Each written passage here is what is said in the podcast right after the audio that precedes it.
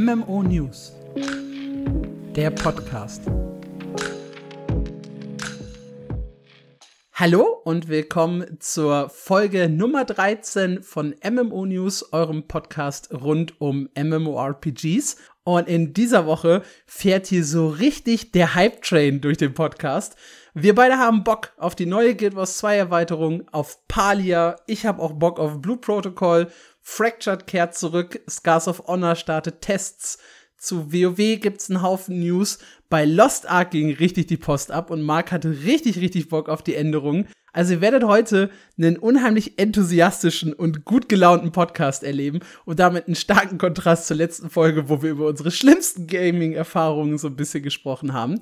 Und wir, ich habe es vorhin zwar schon angedeutet, aber ich sage es nochmal, sind nicht nur meine Wenigkeit Alex, sondern auch mein hervorragender Co-Moderator Marc. Ich bin auch da, hallo, und mindestens genauso hyped wie du. Was für geile zwei Wochen waren das denn bitte? Ja, eigentlich waren es nur geile vier Tage jetzt, oder? Das kam alles so bam, bam, bam, bam, bam ja. nacheinander.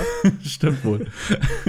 ja, wir starten, glaube ich, direkt mit der Guild Wars 2 Erweiterung rein. Es macht keinen Sinn, da drum herum zu reden. Sie trägt den wunderschönen Namen Secrets of the Obscure und erscheint schon im August. Also quasi gefühlt nächste Woche, ja. Am 22. ist der Release. Das sind also noch knapp acht Wochen.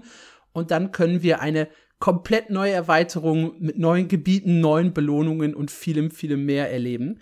Ich glaube, das erste, was mich gehypt hat an der Ankündigung, waren quasi schon die Gebiete. Denn es geht zum Turm des Zauberers.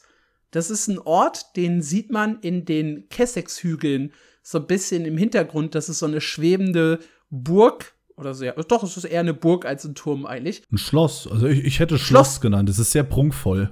Schloss klingt sehr gut. Ja, ein schwebendes Schloss im Hintergrund, das man schon in Guild Wars 1 gesehen hat.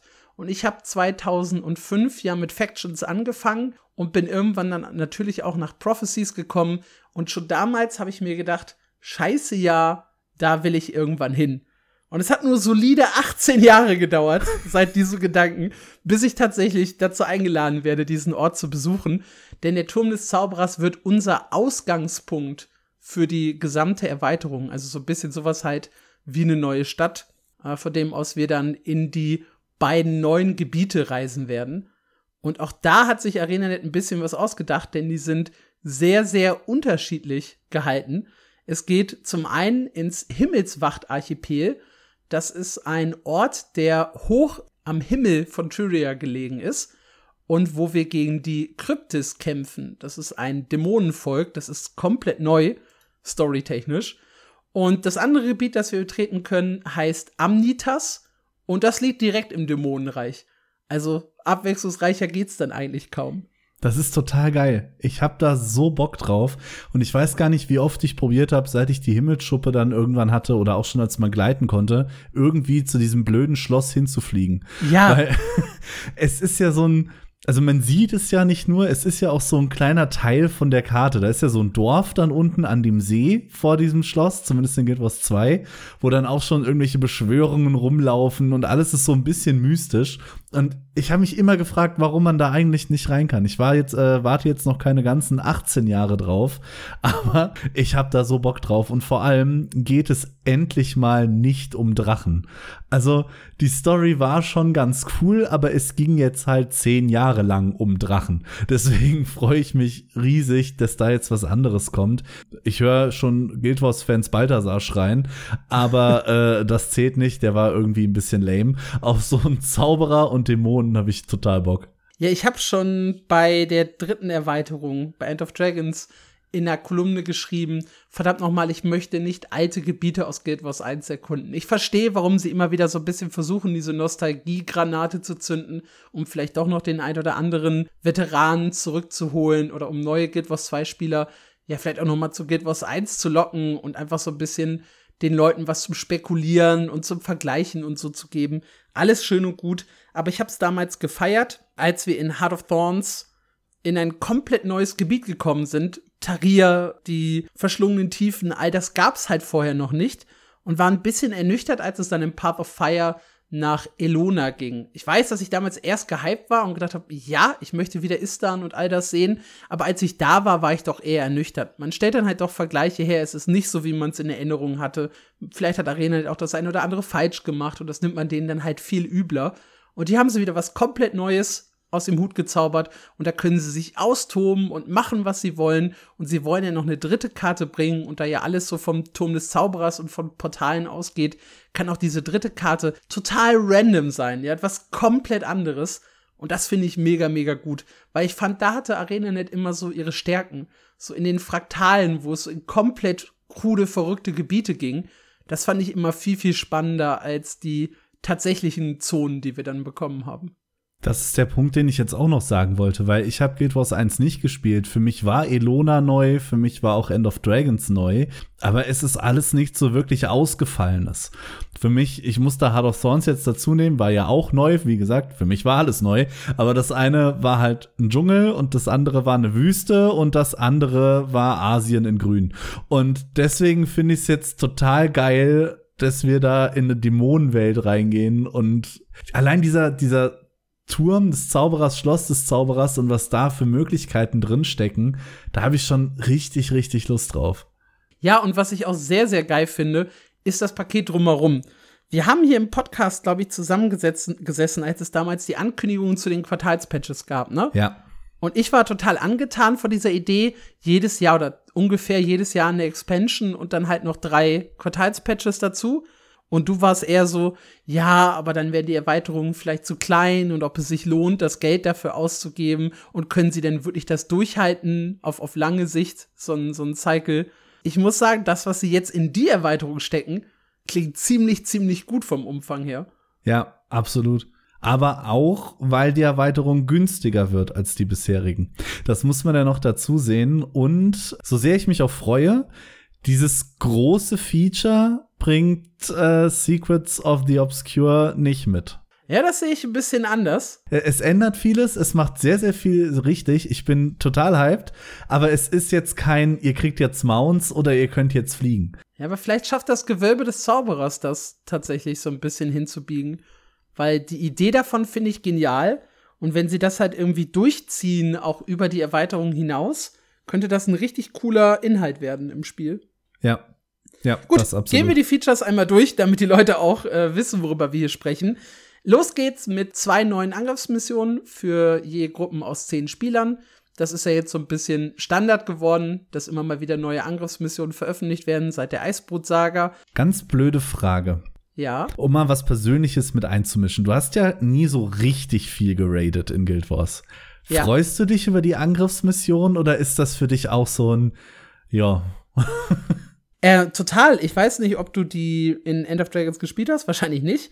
Nein. Aber äh, vor allem die letzte Angriffsmission, wo es dann halt auch in den Erntetempel geht, die war richtig gut gemacht, richtig anspruchsvoll. Ich habe sie immer noch nicht im Challenge-Mode gespielt, weil ich denke, du brauchst für den Challenge-Mode tatsächlich eine halbwegs organisierte Gruppe, um die auch wirklich ordentlich zu machen. Ganz, ganz viele Raid-Spieler haben gesagt, das ist vom Niveau her, vom Schwierigkeitsgrad her auf jeden Fall auf Raid-Niveau Mhm. Und das ist ein richtig, richtig guter Inhalt geworden inzwischen. Also ich mochte auch die ersten Angriffsmissionen im Spiel überhaupt nicht. Also ich weiß gar nicht mehr, welche Bosse mit die ersten waren. Ich glaube, der, der Bone Skinner war einer davon. Ja, damals noch sehr viel stärker. Dann haben sie ihn sehr, sehr schnell, sehr schwach gepatcht. Ich ja. glaube, in der zweiten Woche. Ich habe ihn auch tatsächlich nur in der äh, schwächeren Variante gelegt und war davon sehr enttäuscht. Ich mochte die lange Angriffsmission nicht, wo wir da in die Vergangenheit von äh, Ryland reisen mit seiner Truppe. Das, das die ging zu lange. Das, das dauerte ja. einfach zu, zu ewig.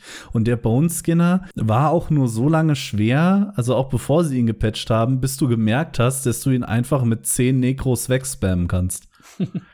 Und sowas ist halt schade. Das, das sollte nicht funktionieren. Da, da habe ich Hoffnung, dass sie das äh, anders machen. Also die drei, alle drei in End of Dragons fand ich sehr gut. Und die letzte war halt auch so vom allgemeinen Tenor her, wurde die als sehr gut bis überragend eingestuft. Nice.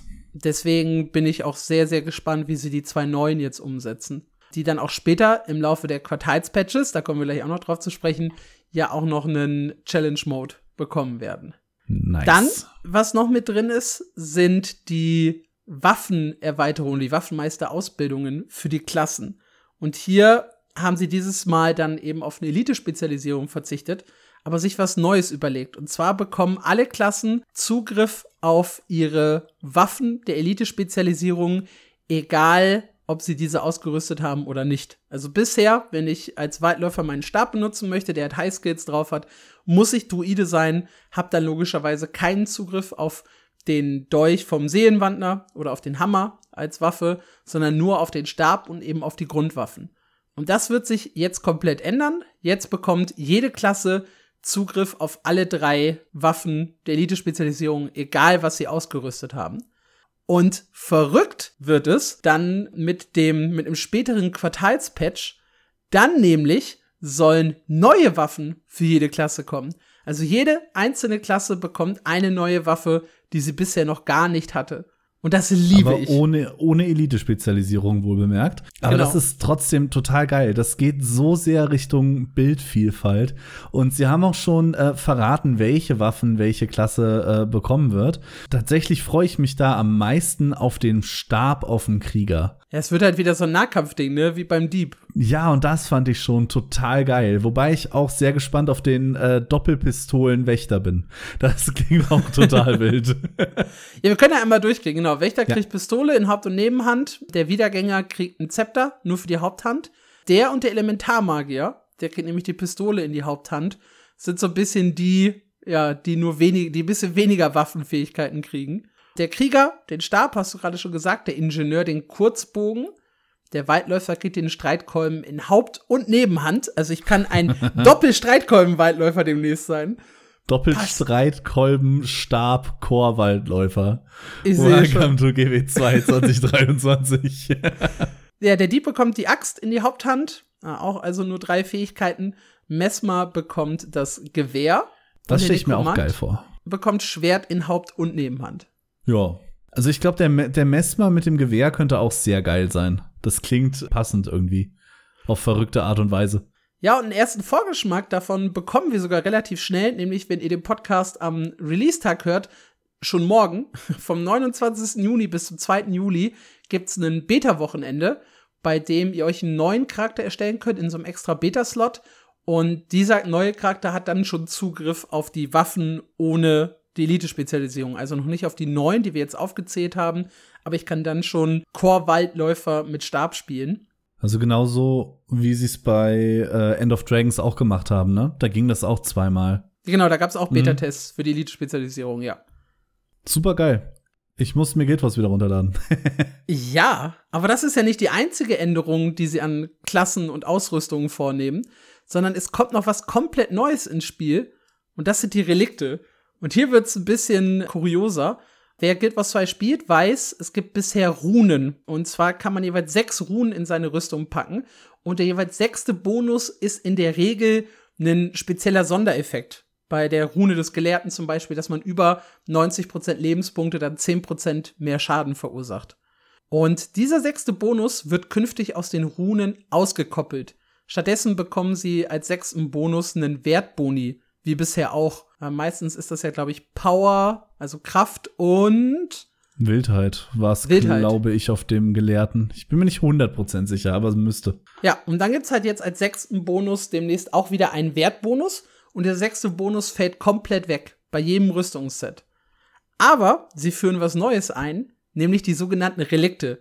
Die Relikte sind ein neuer Slot, den man ausrüsten kann in seinem Ausrüstungsset, also in seinem Interface, im Ausrüstungsmenü. Das war nicht das, was ich sagen wollte.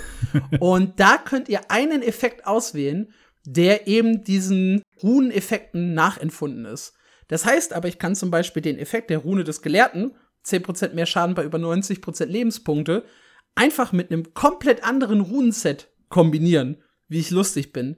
Und das gilt halt für jedes, äh, für jeden sechsten Boni, den es bisher im Spiel gibt. Und diese Relikte müsst ihr euch allerdings erstmal freispielen. Die soll es übers Handwerk geben, über Instanzen wie Fraktale und die Angriffsmissionen, Belohnungserf äh, Belohnungspfade, Erfolge äh, und auch andere Inhalte. Allerdings erhält jeder Spieler direkt äh, zum Start eine Relikt-Auswahlkiste. Da kann man sich also schon mal des, äh, den Wunschbonus auf jeden Fall sichern, den man unbedingt haben möchte. Was sagst du dazu? Ich finde es vor allem für die Meta spannend. Ich glaube, das wird, da wird sich richtig viel ändern an diesen Sets. Es tut mir ein bisschen leid für die Leute, die so viele Ressourcen in die legendären Runen gesteckt haben. Ich meine, ja, sie kriegen einen neuen sechsten Bonus und äh, Yippie Hayay, aber die werden jetzt faktisch natürlich deutlich schwächer oder, oder weniger wert, also die Runen selber. Mhm. Habe ich Gott sei Dank nicht gemacht, deswegen freue ich mich drüber. Dann haben sie ja noch gesagt, äh, es würden, es werden nicht genau die gleichen Effekte werden. Also es werden ein paar neue dazukommen, es werden aber auch welche wegfallen und ein paar werden sich verändern. Und da bin ich äh, sehr gespannt drauf, wie das am Ende aussehen wird und was es das äh, am Ende tatsächlich mit den Klassen macht. Weil wenn jetzt die Klassen neue Set-Effekte, neue Runeneffekte und neue Waffen bekommen, macht das ja wirklich so eine komplett riesige Tür auf für so einen Haufen neuer Builds. Und da habe ich so Bock drauf. Bin auch super gespannt. Sie haben auch gesagt, dass es komplett neue Effekte geben wird, die mit Secrets of the Obscure eingeführt werden. Genau. Und ich bin gespannt, weil sie können ja theoretisch mit jeder neuen Erweiterung oder mit jedem neuen Quartalspatch wieder neue Relikte bringen. Viel, viel einfacher als so ein komplettes Rüst, äh, äh, komplettes Runenset, was sehr, sehr cool ist. Ich sage, äh, mit dem letzten Quartalspatch von der Erweiterung kommen legendäre Relikte. Das, das glaube ich nicht. Das ist ja, das ist ja quasi schon ein legendäres System, wo du einfach mit einem Klick alles auswechseln kannst. Ja, aber wenn ich das richtig verstanden habe, hast du ein Relikt mit einem, mit einer Fähigkeit quasi. Also wenn ich eine andere Fähigkeit haben will, muss ich ein anderes Relikt anziehen. Korrekt, ja. Genau. Und dann macht ein legendäres Relikt ja Sinn. Auf dem alle Effekte sind, was ich einfach Auf dem alle Effekte kann. sind, okay, ja. ja, ja, ja, doch. Das, das stimmt schon. Ja. Ich habe nur an den Swap-Effekt gedacht, aber klar, das ergibt schon Sinn, ja. Ja, das waren die, die großen Änderungen an Klassen und der Ausrüstung. Aber da hört es ja noch lange nicht auf, ihr Lieben. Machen wir einfach mal weiter mit der Himmelsschuppe. Denn ein Teil der Erweiterung sind neue Beherrschungen für eben diese Himmelsschuppe. Und die klingen richtig, richtig witzig. Es gibt insgesamt sieben neue Stufen. Um, ähm, dazu zählt zum Beispiel auf Stufe 2 der Feuerball. Das ist ein Flammenangriff aus der Luft und ihr mountet dabei nicht ab. Das heißt, ihr habt tatsächlich jetzt so ein bisschen Aerial Combat drin im Spiel. So nice. Dann äh, gibt's den Effekt, dass die Mauerschleuder schneller auflädt und euch weiter wegschleudert. Also das, womit ihr euch halt festhaltet an der Wand und dann mit der, mit der Leertaste channelt. Richtig gutes Effekt 4. Fliegende Reittiere können nun Aufwinde nutzen. Das gilt also auch für unseren geliebten Greifen. Uh. Der äh, Effekt 5, der Charakter kann im Kampf auf seiner Himmelsschuppe aufsetzen. Das heißt, auch immer in Fight einfach beschwören und abfliegen, egal was passiert. Dann können die fliegenden Reittiere Leylinien nutzen. Das gilt also auch wieder mit für den Greifen, was sehr, sehr cool ist und vor allem in Heart of Thorns natürlich einen Rieseneffekt hat. Ja. Und Aufwinde regenerieren die Fluganzeige der Himmelsschuppe. Das heißt, darüber könnt ihr neue, ungeahnte Höhen quasi erreichen. Das ändert in Heart of Thorns halt alles. Also diese kompletten Heart of Thorns Maps werden so viel einfacher und angenehmer, wenn ich schon eine Himmelschuppe habe. Da, das freut mich richtig. Weil so sehr ich Heart of Thorns auch mochte, ich verlaufe mich bis heute in den verschlungenen Tiefen und sitze am Ende doch immer irgendwo fest und komme nicht dahin, wo ich hin will. Und die Himmelschuppe verspricht, zumindest dieses Problem ein bisschen anzugehen. Und das ist auch wirklich mal wieder eine Beherrschung, die sich äh, wirklich lohnt. Also das hat mir zum Beispiel in der Eisbrutsaga sehr gefehlt. Da ja. hattest du dann sehr spezifische Beherrschungen, mit denen du dann äh, irgendein grünes Schild kaputt machen kannst, äh, blöd gesagt. Das war alles so cool, habe ich jetzt. Und, und das bringt jetzt wirklich wieder Mehrwert abseits auch von der Erweiterung und von den Gebieten, in denen es dazukommt. Das gefällt mir richtig gut. Ja, die zweite Beherrschung, Beherrschung der Risse, fokussiert sich dann aber tatsächlich wieder so mhm. auf die Erweiterung, wie dann eben auch bei der Eisboot-Saga. Das heißt, hier geht es darum, die Welt schneller und besser zu erkunden zu können, äh, euch größeren Bedrohungen zu stellen und bessere Belohnungen zu erhalten. Also irgendwelche Effekte, die eben mit der Spielwelt dann zu tun haben werden. Äh, denkst du, fliegende Reittiere ist ein Hint darauf, dass wir irgendwann noch ein drittes bekommen? Sehr gute Frage. Das äh, könnte durchaus sein, vom, vom Wording her. Was würde denn noch Sinn ergeben? Also wir haben quasi einen Hubschrauber und einen Gleiter runter. Was gibt's denn sonst noch? Die Rakete.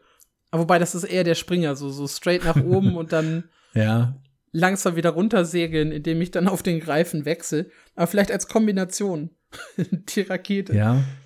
Vielleicht treffen wir ja irgend so einen geflügelten Dämonen äh, in den neuen Maps. Boah, eine Kanone. Die, und, und, und dann irgendwie eine Art, ja gut, ja, nee, das klappt auch nicht so ganz, wie ich es gerade im Kopf hatte.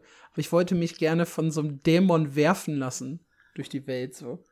Den, den ja. ich dann so beschwöre und er katapultiert mich quasi mit einem Riesenwurf nach vorne und ich lande irgendwo. Ja, vielleicht sicher. ist es wirklich so einer, der kanonenartig starten kann und sich dann in den nächsten Aufwind schleudert, ganz weit weg. Und dann kannst du im Flug abmounten und auf die Himmelsschuppe, weil die kannst du ab jetzt immer beschwören. Ja. Das ist das Einzige, was ich mir noch vorstellen kann. Ansonsten, sie werden kein Reittier bringen, das permanent fliegt, also nach oben fliegt, so. Ja. Äh, anders als die Himmelsschuppe. Also die Himmelsschuppe geht ja schon teilweise nach oben aber halt nicht endlos. Das heißt, wie man das zum Beispiel von WoW kennt, ein Flugreittier, das halt wirklich ewig fliegt, das werden wir, glaube ich, so nicht bekommen. Nach oben, nach unten, nach rechts, nach links, wie wir lustig sind. Weil nee, damit würden sie die Welt zu kaputt machen. Ja, und viele Leute, die ganz lange Beherrschung gefarmt haben, um uh, a fraction of this power nachahmen zu können. ja, und dann gibt's noch jede Menge neuer Belohnungen im Spiel. Und da für mich jetzt schon das absolute Highlight, das Gewölbe des Zauberers. Das Gewölbe des Zauberers ist, ist ein Ort, bei dem wir Dinge ertauschen können für Währungen, die wir uns erspielen. Also wir werden in diesem Gewölbe tägliche Erfolge oder neue Erfolge bekommen mit täglichen Aufgaben, wöchentlichen und vierteljährlichen. Das heißt also ein Release quasi bis zum nächsten großen Quartalspatch. Da wird es dann neue Aufgaben geben, die es zu erledigen gilt. Und für das Erfüllen dieser Ziele erhaltet ihr eine neue Währung. Und über diese Währung könnt ihr euch Waffen und Rüstungsskins und andere Gegenstände holen, darunter Handwerksmaterialien, Gold, mystische Münzen und vieles mehr. Das Spannende ist, die Rüstungen und Waffen und auch die speziellen Gegenstände sollen Sachen sein, die bisher exklusiv im Edelstein-Shop verfügbar waren. Das heißt, man wird eine Möglichkeit bekommen, zumindest ausgewählte Skins aus dem Gemstore auch in-game sich erspielen zu können. Ich meine, das ging durch den Gold zu Edelsteintausch schon immer. Aber hier ist halt wirklich so, ich kann mit Quests, mit speziellen Aufgaben, die ich eben für dieses Gewölbe des Zauberers erfüllen soll, an diese Gegenstände kommen. Die Belohnungen sollen vierteljährlich rotieren, also mit jedem großen Patch. Aber, und das ist das Schöne, es wird im Hintergrund einen Vermächtnisbereich geben. Und auch äh, wenn ihr dann so ein Release verpasst habt oder einen Gegenstand nicht bekommen habt in diesem Vierteljahr, dann wird es da die Möglichkeit geben, sie auch nachträglich zu kaufen. Also man verpasst quasi nichts. Es gibt kein FOMO. Das wird ja. hier ganz, ganz oft betont. Und was sie auch betonen ist, es gibt keine bezahlten Upgrades, keine Fortschritts Fortschrittssprünge mit Echtgeld oder ähnlichem. Ihr müsst wirklich diese Aufgaben abschließen, um an diese Belohnungen zu kommen. Das wurde im Reddit so unglaublich oft mit Ausrufezeichen betont, weil sie sagen, das ist in der heutigen Gaming-Zeit sehr, sehr unüblich, dass ein Publisher Items aus dem Echtgeld-Shop nimmt, den Spielern in-game zur Verfügung stellt und dann komplett auf Fear of Missing Out oder eben auf ja, bezahlte Fortschrittssprünge zu verzichten. Ja, ich ziehe meinen äh, imaginären Podcaster-Hut, weil äh, ArenaNet, ähm, Chapeau, das ist Battle Pass Done Right und ich glaube, der, der erste Battle Pass Done Right, den ich irgendwo gesehen habe. Das ist schon ganz, ganz großes Kino, finde ich sehr, sehr stark. Ja, sie haben dann in diesem Atemzug auch direkt zwei komplett neue Rüstungen angekündigt, die auch nichts mit diesem Gewölbe zu tun haben, sondern die ihr euch so in-game erspielen könnt. Und ein neues Set legendärer Rüstung, die Obsidian-Rüstung. Und meine Fresse sehen die alle drei, leicht, mittel und schwer, zumindest die Menschenversion, die wir bisher zu sehen bekommen haben, gut aus. Ja, so geil.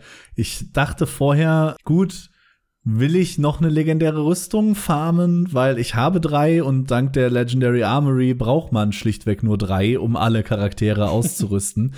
Und dann haben sie im Stream dann dazu diese Bilder gezeigt und holy shit, ich brauche diese Rüstung, zumindest die mittlere.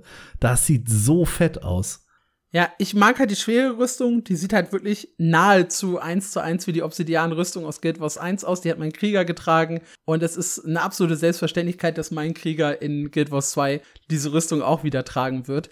Und sie lässt sich halt in-game und übers PvE erspielen, über Aufgaben in der offenen Welt. Also ihr müsst nicht raiden, ihr müsst keine Angriffsmissionen oder Fraktale machen und ihr müsst kein PvP spielen, um da ranzukommen. Das wird wahrscheinlich eine elendig lange Sammlungsreihe, aber äh, wird gut. Also ich habe da Lust drauf und weil du das Ding ja auch unbedingt haben musst, habe ich gehört, wir bauen eine legendäre Rüstung zusammen. Ja, und machen den äh, verdammt noch mal besten Guide aller Zeiten dazu. Fick ja.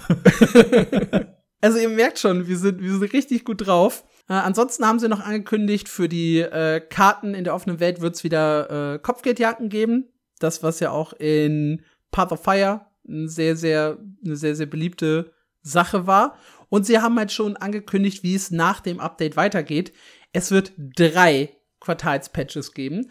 Diese Quartalspatches sollen dann ein neues Fraktal, eine weitere Karte, neue Story-Inhalte bringen, die dann halt die Geschichte von Secrets of the Obscure zum Abschluss bringen. Es wird weitere Belohnungen geben, die von uns schon angesprochenen neuen Waffen werden mit da drin sein in diesen Quartalspatches. Und nach diesen drei Quartalspatches, also quasi in ziemlich genau einem Jahr, werden wir hier sitzen und werden aller Wahrscheinlichkeit nach schon über das nächste Add-on sprechen und darauf freue ich mich jetzt schon, ja. Unabhängig so davon, crazy. wie das wird. Aber die Vorstellung, nächstes Jahr dann über das nächste Add-on zu sprechen, super cool. Wir müssen aber noch über die eine Sache kurz reden, die das Addon ganz schrecklich falsch macht, und das ist nämlich seine Namensgebung.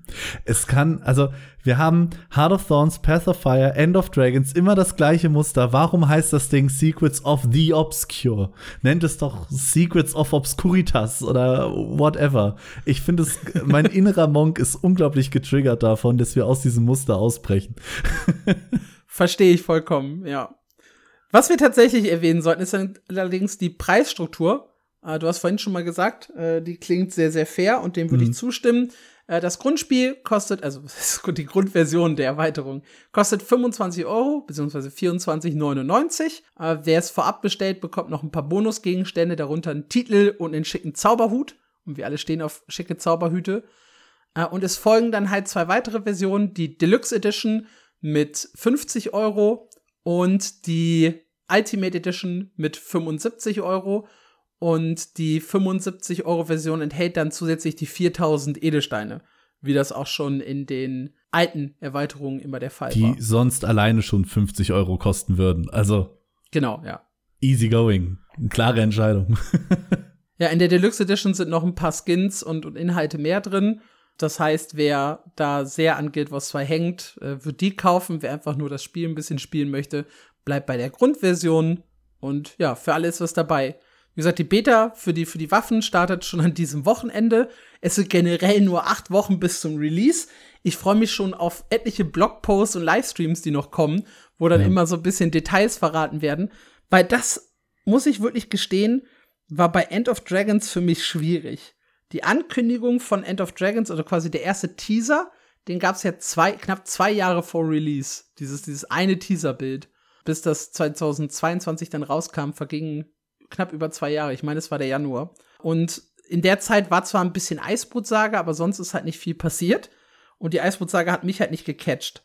Und irgendwann ja, fehlte so ein bisschen einfach der Hype auf diese Erweiterung. Dadurch, dass wir jetzt nur acht Wochen haben und es noch so viele Kleinigkeiten gibt, die die Entwickler zeigen können, weil halt auch so viel unbekannt ist. Ja, bei End of Dragons wussten wir halt schon, Kanter, so ungefähr sieht's aus, das ungefähr erwartet uns da, es geht noch immer um Drachen.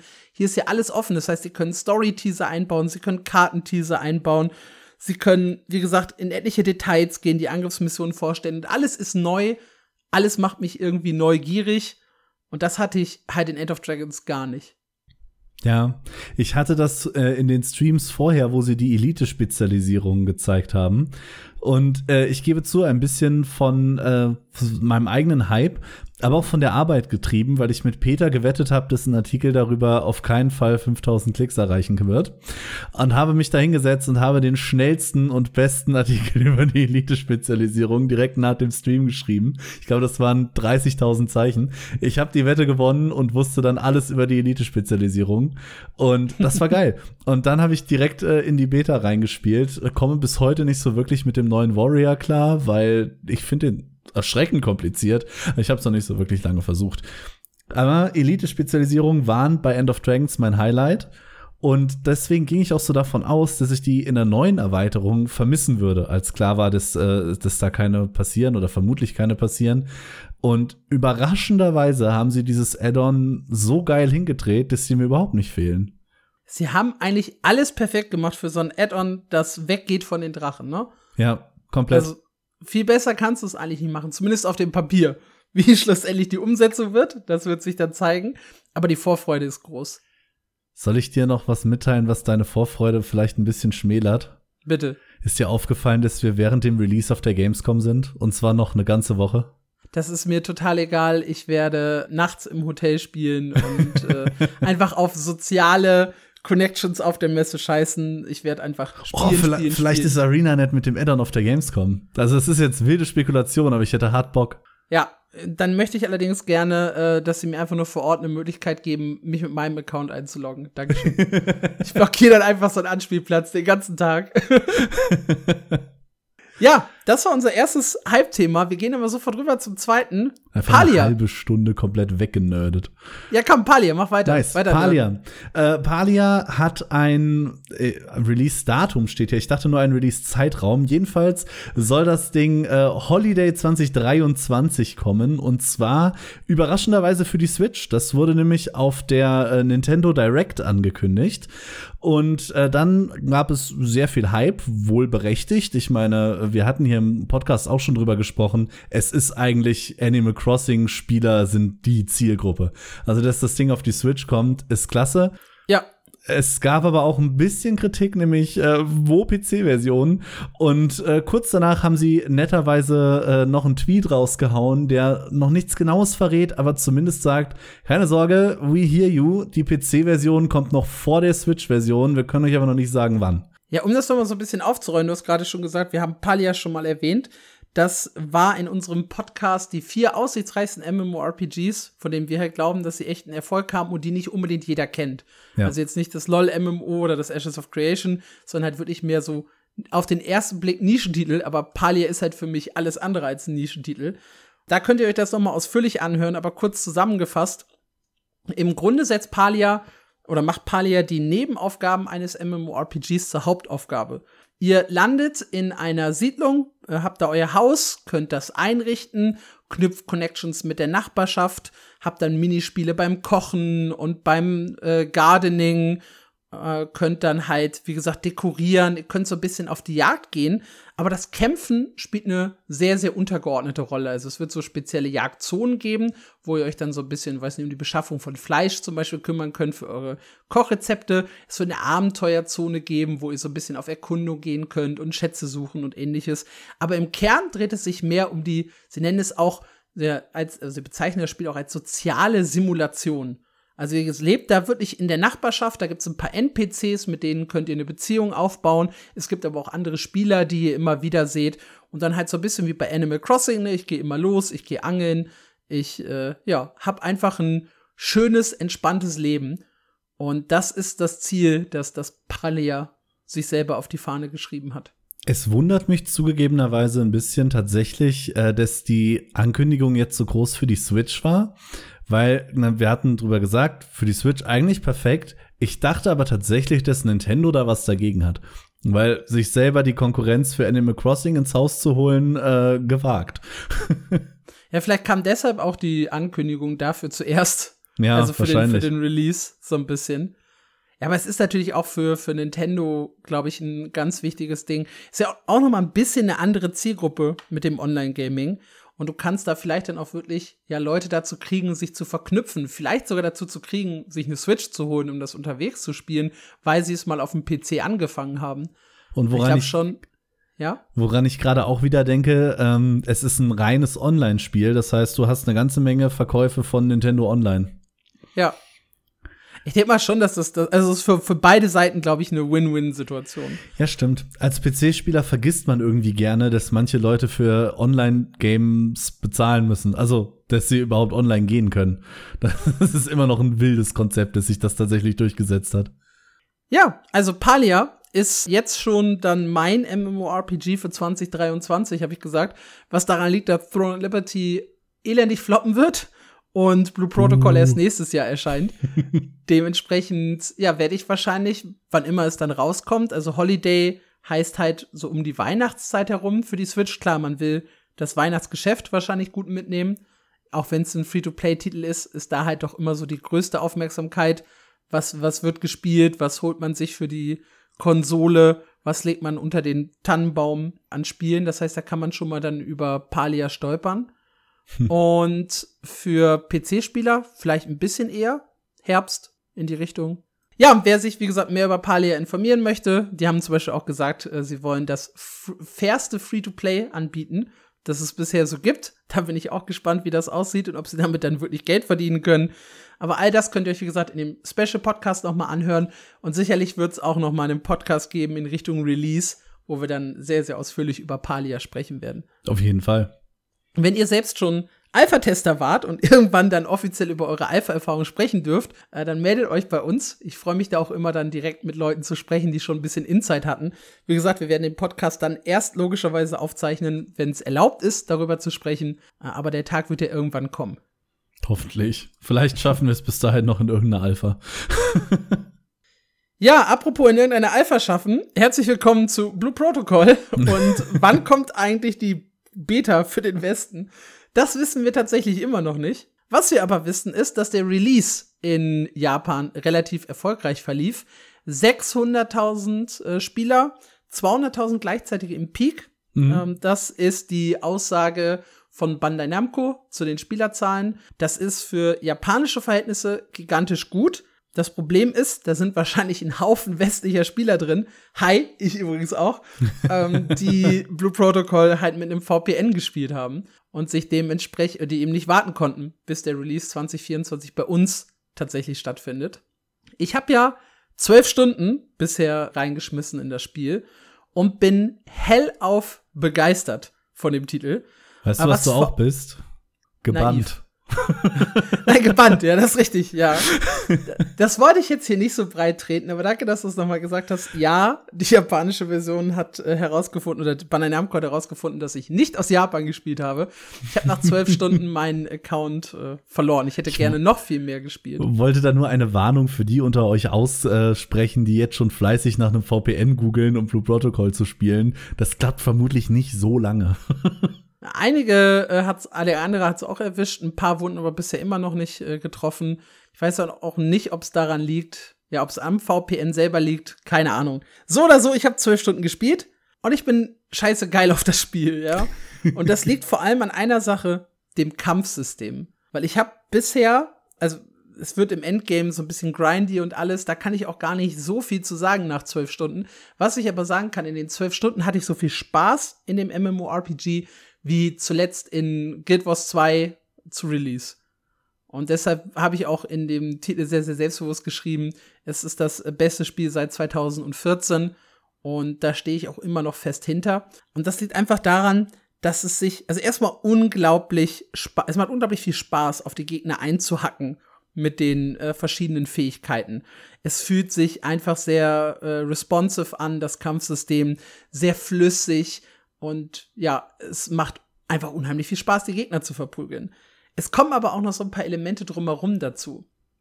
Eine Sache zum Beispiel, dass fliegende Gegner nicht unbedingt mit Nahkampfangriffen getroffen werden können auf Anhieb. Ich kann aber auf deren Kopf springen, sie damit kurzzeitig auf den Boden zurückholen und dann halt auf den Boden verprügeln. Oder aber ich springe und führe meine Angriffe in der Luft aus, um sie zu treffen. Das hat dann so ein bisschen Fantasy Star Online 2 Vibes also New Genesis, da schwebt man natürlich viel länger noch in der Luft und kann noch viel mehr verrückte Kombos in der Luft machen. Das klappt bei Blue Protocol nicht. Aber nichtsdestotrotz, es macht unheimlich Spaß, Gegnern auf den Kopf zu springen. Und auch Gegner am Boden lassen sich, wenn es so einfache Mobs sind, kurzzeitig betäuben, indem ich auf deren Kopf springe. Und das macht einfach Spaß, Leuten auf den Kopf zu springen. Ich sehe da die ganze Zeit Super Mario vor mir, wie du da so durch die Welt hüpfst und den ganzen armen Schildkröten auf den Kopf springst.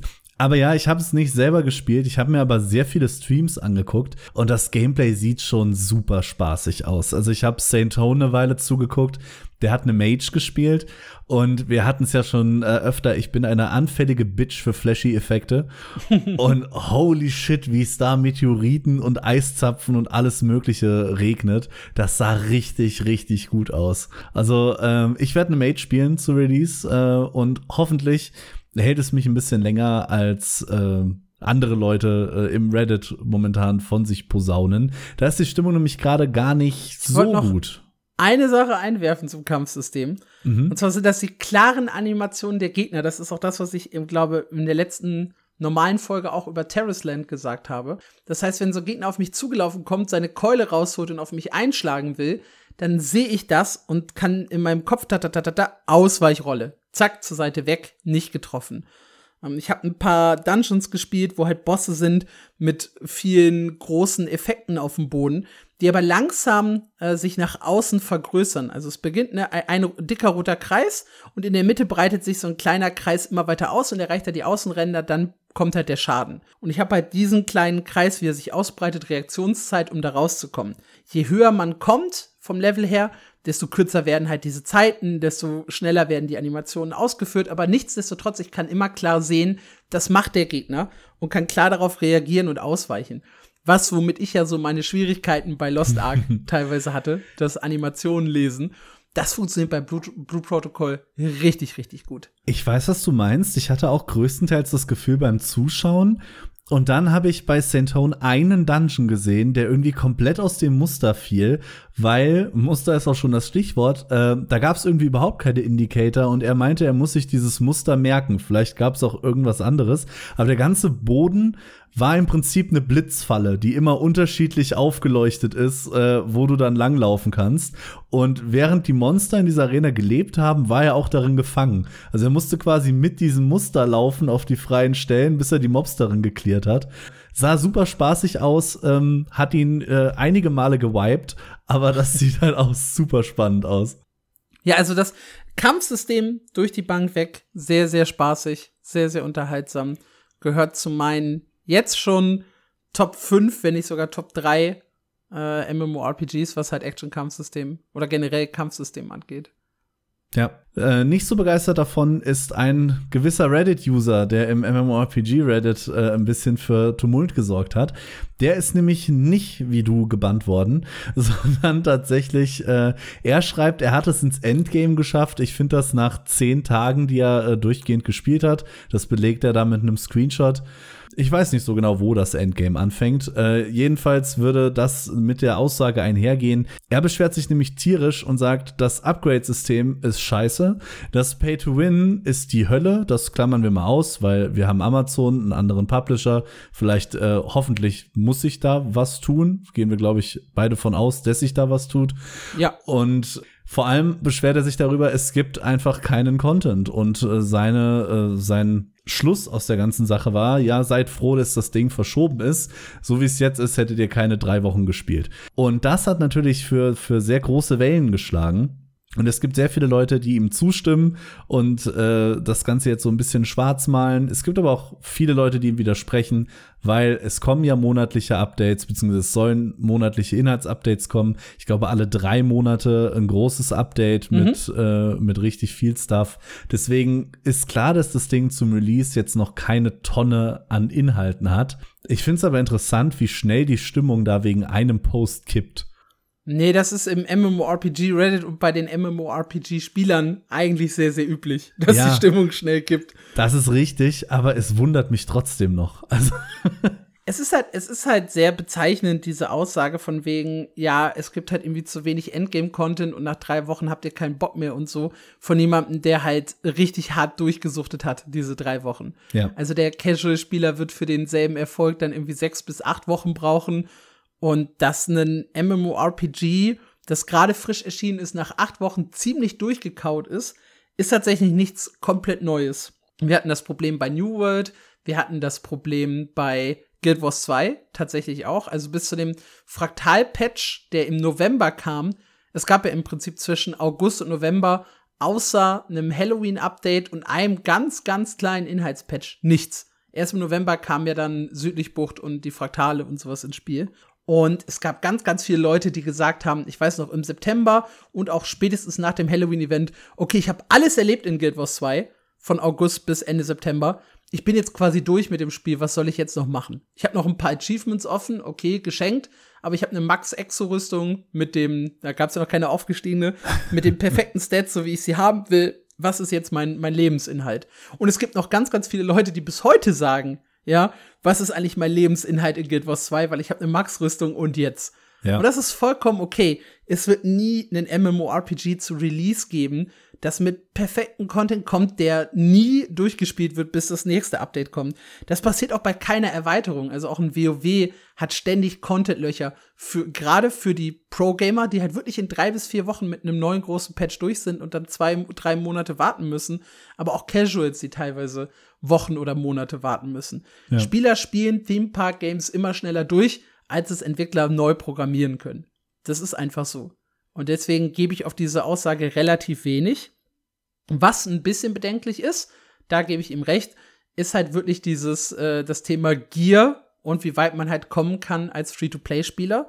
Hier ist halt so ein bisschen der Punkt, dass man zum Beispiel eben nicht alle Gem-Slots bekommen kann, beziehungsweise nur mit Glück und äh, das Geld dabei hilft, da ein bisschen schneller voranzukommen. Das ist definitiv ein valider Kritikpunkt, der hoffentlich dann bei uns geändert wird ja. ja also alles, also was er Gear mit Progression ist schwierig. Alles, was er mit der Monetarisierung erwähnt, habe ich jetzt sowieso mal mehr oder weniger ausgeklammert, weil das kann sich halt wirklich oder das wird sich sehr wahrscheinlich bei uns ändern oder zumindest viel davon. Deswegen Monetarisierung lass ihn labern, ist bei uns noch nicht bestätigt und Endgame-Inhalt kommt ja. Mein Punkt ist wirklich, wenn diese ganze Gear-Progression-Geschichte so auf Grind und Zufall basiert, weiß ich halt wirklich nicht, ob ich da lange Lust drauf habe. Ja, das ist halt der eine Punkt und es ist halt, also wirklich, also dass der Grind hoch wird, war ja auch schon was, was die Leute nach der ersten Beta gesagt haben, die nur bis Level 20 ging. Ah, das ist definitiv ein Problem.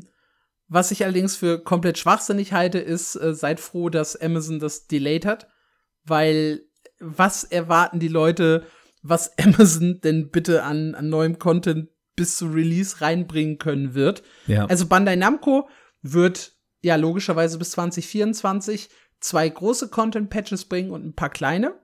Und es ist sicherlich möglich, dass wir zu Release schon den ersten großen Content-Patch mitbekommen. Äh, Im August soll zum Beispiel die neue Klasse in Japan kommen, die dritte, äh, die, die sechste. Die könnte zum Beispiel zu Release auch schon bei uns mit dabei sein. Aber das wäre dann auch wirklich schon einer der wenigen Punkte, von denen ich glaube, dass wir sie bekommen. Also ein großer Content-Patch und die neue Klasse das ist möglich, aber alles andere wird Amazon gar nicht so schnell zu uns bringen können. Es gibt immer Delays zwischen den äh, Asia-Games und der westlichen Version. Der liegt immer bei ein paar Monaten. Und da ja Amazon schon im Vorfeld das Ganze verschoben hat, ja, glaube ich nicht, dass da viel mehr reinkommen wird an Content. Nee, denke ich auch nicht. Ja, meine Stimmung ist halt immer noch, also tr äh, trotz des Artikels, weil ich den Reddit-Thread halt zwar nachvollziehen kann. Ich glaube, dass der Grind nervig ist. Ich glaube, dass man nach drei Wochen Hardcore-Zocken durchaus mit allem durch sein kann. Das überrascht mich nicht. Bleibe ich aber trotzdem dabei. Äh, allein durch diese Foundation, durch dieses gute Kampfsystem, mhm. lässt sich halt jede Menge aufbauen. Also ich die können halt einfach hinten raus neue Dungeons rausschmeißen und es macht einfach Bock, weil das Kampfsystem gut ist. Ich fand seine Aussage vor allem jetzt im Kontrast zu dem, was du sagst. Das Spannendste fand ich diesen Satz. Das Kampfsystem bietet nicht genug Tiefe, um darüber hinwegzuschauen, dass man den gleichen Dungeon 30 Mal laufen muss. Und da bin ich noch äh, gespannt, wie das eben wird, wenn man wirklich nicht 12, sondern 120 oder 1200 Stunden spielt. Es ist halt wirklich so, du hast nur vier normale Fähigkeiten, die zwei Imanji-Fähigkeiten, eine Ultimate und Rechtsklick und Linksklick. Das ist äh, die Zahl an Fähigkeiten, die du halt einsetzen kannst. Ja. Das Coole ist aber, du hast für jeden Slot 20, 30 verschiedene Fähigkeiten zur Auswahl. Das heißt, du kannst halt dein Loadout so gestalten, wie du es haben möchtest. Die Kombinationen dadurch sind halt weil, okay, bei der Ultimate ist es jetzt nicht so eine große Auswahl. Bei den Imanjis ist es halt für jede Klasse die gleiche Auswahl. Aber bei diesen ersten vier Fähigkeiten hast du halt jeweils immer 20, 30 Stück, die du theoretisch in den Slot packen kannst. Und das alleine sorgt für eine riesige Auswahl. Mhm. Dazu, und das ist mir halt wichtig, Fühlt es sich wuchtig an, wenn ich zuschlage? Merke ich, dass ich zuschlage? Ja. Macht es Spaß, das Zuschlagen? Ja. Kann ich Gegner lesen und ausweichen? Ja. Kann ich Leuten auf den Kopf springen? Bonuspunkt. und deswegen äh, finde ich das Kampfsystem sehr, sehr gut. Und ich würde es auch nicht an der Zahl der Fähigkeiten äh, festmachen. Siehe League of Legends. Es gibt kaum ein komplexeres Spiel, und das halt wirklich nur mit vier Fähigkeiten pro Charakter. Nee, würde ich überhaupt nicht. Auch New World bietet durchaus ein sehr tiefes ja. Kampfsystem, obwohl du wenig Fähigkeiten hast. Ich bin äh, einfach gespannt drauf. Also bisher sieht das alles sehr gut aus. Ich habe ein bisschen Sorge vor dem, was, was langfristig kommt und wie die Monetarisierung tatsächlich besser wird. Aber dazu möchte ich mich jetzt einfach noch gar nicht aufregen, weil wir wissen halt auch einfach noch nix. ja, genau. Das werden wir aber sicherlich noch mal in einem zukünftigen Podcast erörtern. Yay! Worüber wir wahrscheinlich nie wieder sprechen werden, außer in dieser Folge, das ist ein äh, verrückter Erfolg von einem Spieler in Tibia Online. Genau, der äh, hat nämlich gemerkt, hey, ich brauche keine drei Wochen, um hier was durchzuspielen, sondern 25 Jahre. Nämlich äh, der Spieler ähm, Raphael Killer hat einen Erfolg geschafft, der in Tibia, das vor rund 25 Jahren gelauncht ist, äh, eigentlich als unmöglich galt. Und äh, um das zu verstehen, muss man so ein ganz kleines bisschen ausholen. Und zwar gibt es in Tibia einen sogenannten Magic Level. Der erhöht sich immer dann, wenn ihr Mana verbraucht. An diesen Magic Level sind magische Fähigkeiten gebunden. Also ist der höher, schaltet ihr neue Skills frei und auch teilweise sehr starke Skills. Wie dieser Magic Level skaliert, hängt dabei von der Klasse ab. Also eine Magierin bekommt sehr schnell Magic Level, ein Paladin so mittel und fast überhaupt kein Magic Level bekommt die Klasse des Elite Knights. Und Raphael Killer war ein Elite Knight und hat das Magic Level 15 erreicht. Und äh, dafür hat er nicht ganz 25 Jahre gebraucht, aber richtig viel Zeit und vor allem auch richtig viel Geld. Weil, um das einmal ganz kurz in Zahlen euch, euch näher zu bringen, eine, ähm, der Magic Level 15 ist bei einer Magierin mit 50.835 verbrauchtem Mana erreicht, während der Elite Knight für gleichen Level 11 Milliarden 479.000 äh, 479 Millionen 124.800 Mana verbrauchen muss. Ähm, dabei hat er aber nur drei Skills, die Mana verbrauchen, nämlich 200, 240 und 340 und die haben auch noch wirklich lange Cooldowns. Jetzt hat, das, hat der äh, arme Mann natürlich nicht einfach 25 Jahre lang auf den gleichen Button gedrückt. Nee.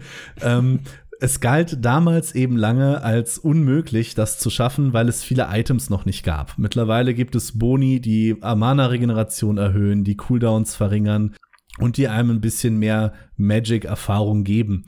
Das äh, ist allerdings trotzdem noch ein riesengroßes Achievement. Ähm, einer von den Experten im Reddit, ich bin ja leider nicht so tief in Tibia drin, äh, hat das mal ausgerechnet und sagt, zum Release hätte man für diesen Erfolg ungefähr 1092 Jahre durchgehend casten müssen.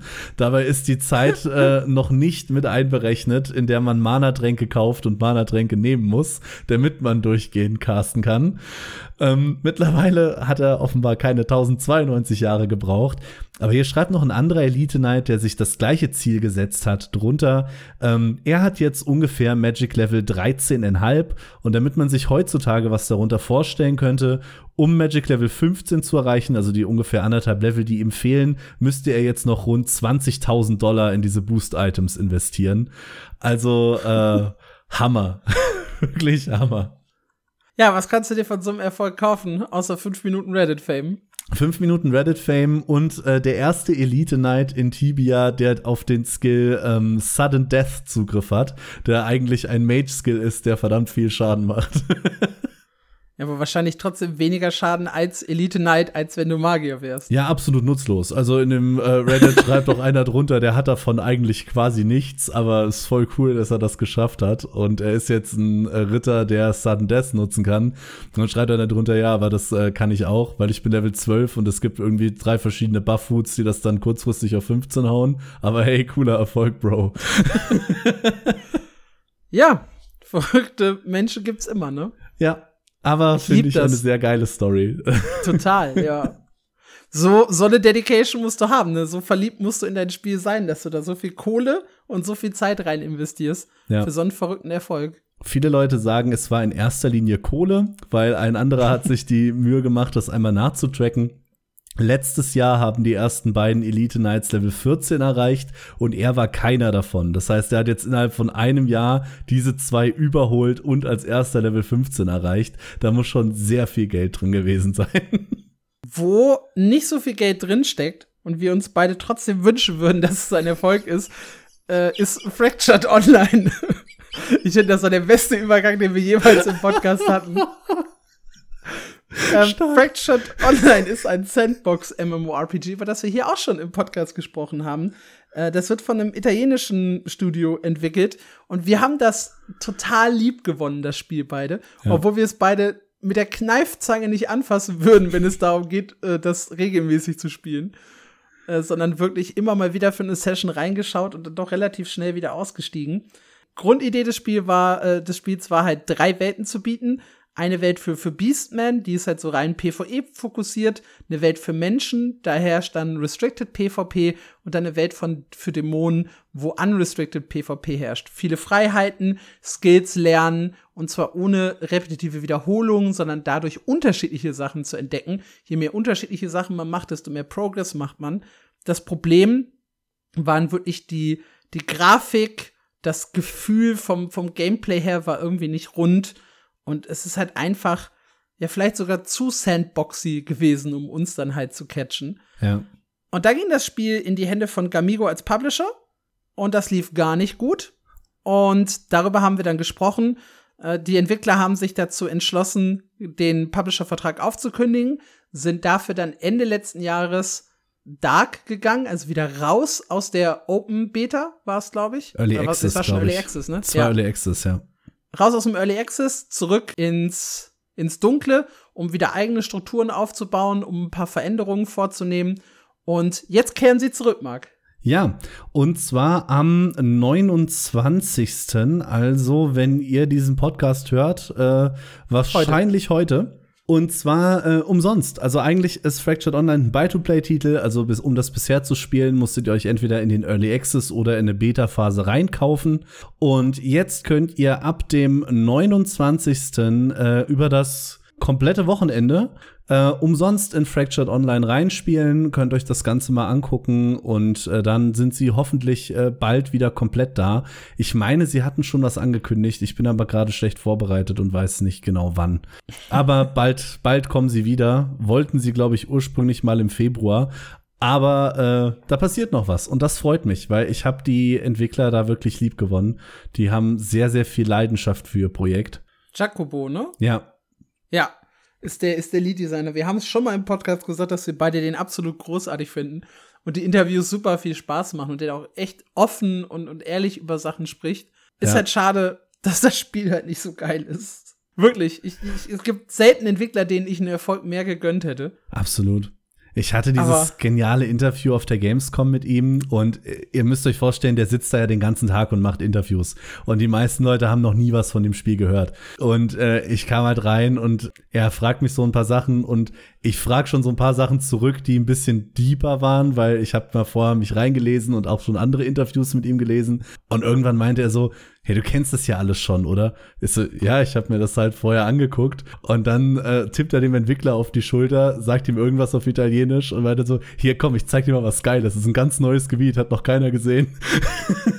total, total cooler Typ. Das sind aber auch wirklich immer die besten Interviews. Wie gesagt, ich erinnere, ich habe es auch schon mehrfach hier erwähnt, das Astelia-Interview 2019 ja. auf der Gamescom, wo der uns dann exklusiv irgendwie das Release-Date gegeben hat, weil er halt wusste, mit langweiligen 0815 Infos zu dem Spiel konnte er mich nicht catchen und so, wo wir uns dann ewig darüber unterhalten haben, was gute MMORPGs ausmacht und was nicht. War ein super geiles Gespräch. Werde ich auch nie vergessen. Ja. Also ich befürchte, Fractured wird tot wiedergeboren. Das so lange zu verschieben. Ich, ich wünsche ihm aber wirklich das Gegenteil. Ich hoffe, dass er jetzt mit Knall zurückkommt und das richtig durch die Decke geht oder zumindest seine Spieler verzehnfachen kann, dann wären es äh, 70, zumindest laut Steam. Ja, also die meisten haben abseits von Steam gespielt. Hoffentlich. Aber ja, Und ebenfalls, ne, ich weiß gar nicht, ob es doch, wann hast du gesagt, ist der Playtest? Das ist schon jetzt, ne? Yes, am 29. Ja. Juni. Okay, ein bisschen später oder ein bisschen länger müsst ihr euch gedulden, wenn ihr einen anderen Titel ausprobieren wollt. Und zwar Scars of Honor. Und die News hast du auch geschrieben. Da findet nämlich ein Test statt vom 3. bis zum 14. Juli. Ja, und dabei gibt's eine Menge neuen äh, Content, der vorher nicht da war. Unter anderem ähm, alle Völker, hoffe ich. Ich glaube, ich war, es waren, glaube ich, alle Völker, sind jetzt spielbar. Es gibt ein Ausrüstungs- und Waffensystem. Das war in der letzten, äh, in dem letzten Spieltest auch noch nicht mit drin. Und ähm, PvP. Es gibt PvP-Arenen, es soll auch größere Schlachten geben. Und äh, da könnt ihr mitzocken, wenn ihr euch reinkauft. Ja, Scars of Honor generell ist so ein bisschen ein Free-to-Play WoW in einer ja, etwas schlechteren Grafik, so möchte ich es mm. mal mhm. nennen. Von der Grundidee ist es halt, es spielen zwei Fraktionen gegeneinander, die Sacred Order und die Domination. Und die verhauen sich halt auch in der offenen Welt im PvP, wie auf äh, PvP-Servern in WoW auch. Es gibt zehn verschiedene Klassen, die erinnern so ein bisschen an WoW. Die Völker, Menschen, Zwerge, Orks und Untote erinnern an WoW. Levelprozess 1 bis 50, Dungeons, die auf dem Weg äh, mit dabei sind, Crafting und äh, auch Player Housing. Da ist dann mal so ein bisschen WoW weitergedacht. Das Spiel soll komplett Free-to-Play werden. Äh, es soll kein Pay-to-Win äh, und auch kein Pay-to-Progress im Shop geben, sondern ein echtes Free-to-Play MMORPG sein. Also sich halt vor allem oder eigentlich nur über äh, Cosmetics und ähnliche Sachen finanzieren. Äh, dazu gehört zum Beispiel auch das Kaufen von einem Volk. Ne? Ja. Also, also einem Unter Untervolk. Also die Völker sind grundsätzlich free to play, aber es gibt wohl Untervölker. Ich glaube, das, was jetzt dabei ist, heißt Nordrim oder Nodrim, äh, sowas in die Richtung. Das sind im Prinzip, wenn ihr Guild Wars 2 kennt, sehen die ein bisschen aus wie die Norn. Das sind größere Menschen mit Tattoos und äh, für die muss man tatsächlich bezahlen. Also es ist wohl eine rein optische Geschichte aber finde ich komisch, das jetzt schon zu vermarkten, bin ich ehrlich. Oh, ich find's okay-ish. Weil du willst halt schon mit dem Spiel auch Geld verdienen. Ja, klar. Also, das ist ja auch ein großes Problem, warum Spiele unfertig auf den Markt geschmissen werden. Ne, sie müssen halt irgendwann anfangen, Kohle zu verdienen. Du kannst nicht Jahrzehnte einen Titel entwickeln, ohne irgendwo Geldeinnahmen zu haben. Hm. Und das ist halt gerade für Indie-Studios schwierig. Deswegen, solange es halt wirklich nur so ein Subvolk ist, finde ich das schon vollkommen in Ordnung, da noch ein bisschen Geld zu, für zu verlangen. Wirst du es spielen? Äh, ich habe ich darf ja nicht sagen, was drin passiert ist, aber ich darf sagen, dass ich schon in der ersten Alpha war, wo es noch keine Kämpfe gab, was ein MMORPG relativ schwierig macht, ohne Kämpfe. Ja. Das heißt, mein, mein Fazit von da, ich dürfte es ja eh nicht ziehen, aber, ne, da, da konnte ich halt nicht so viel zu sagen. Jetzt auf den Test habe ich mega, mega Lust, weil ich glaube, dass die, die dahinter sitzen, das ist auch ein total lustiges, nettes Studio. Hier gehen dann auch Grüße raus. äh, falls davon mal irgendwer hier zuhört, die sprechen zwar auch alle nur Englisch, aber hey. Ich wollte gerade sagen, das sind noch keine Deutschen, oder? Ne? Nein, nicht so wie unsere Freunde von Teredor. Vielleicht haut, hört ja auch mal jemand von Magni Games hier rein. Ja, wenn ja, Grüße gehen auch da raus an das äh, MMO.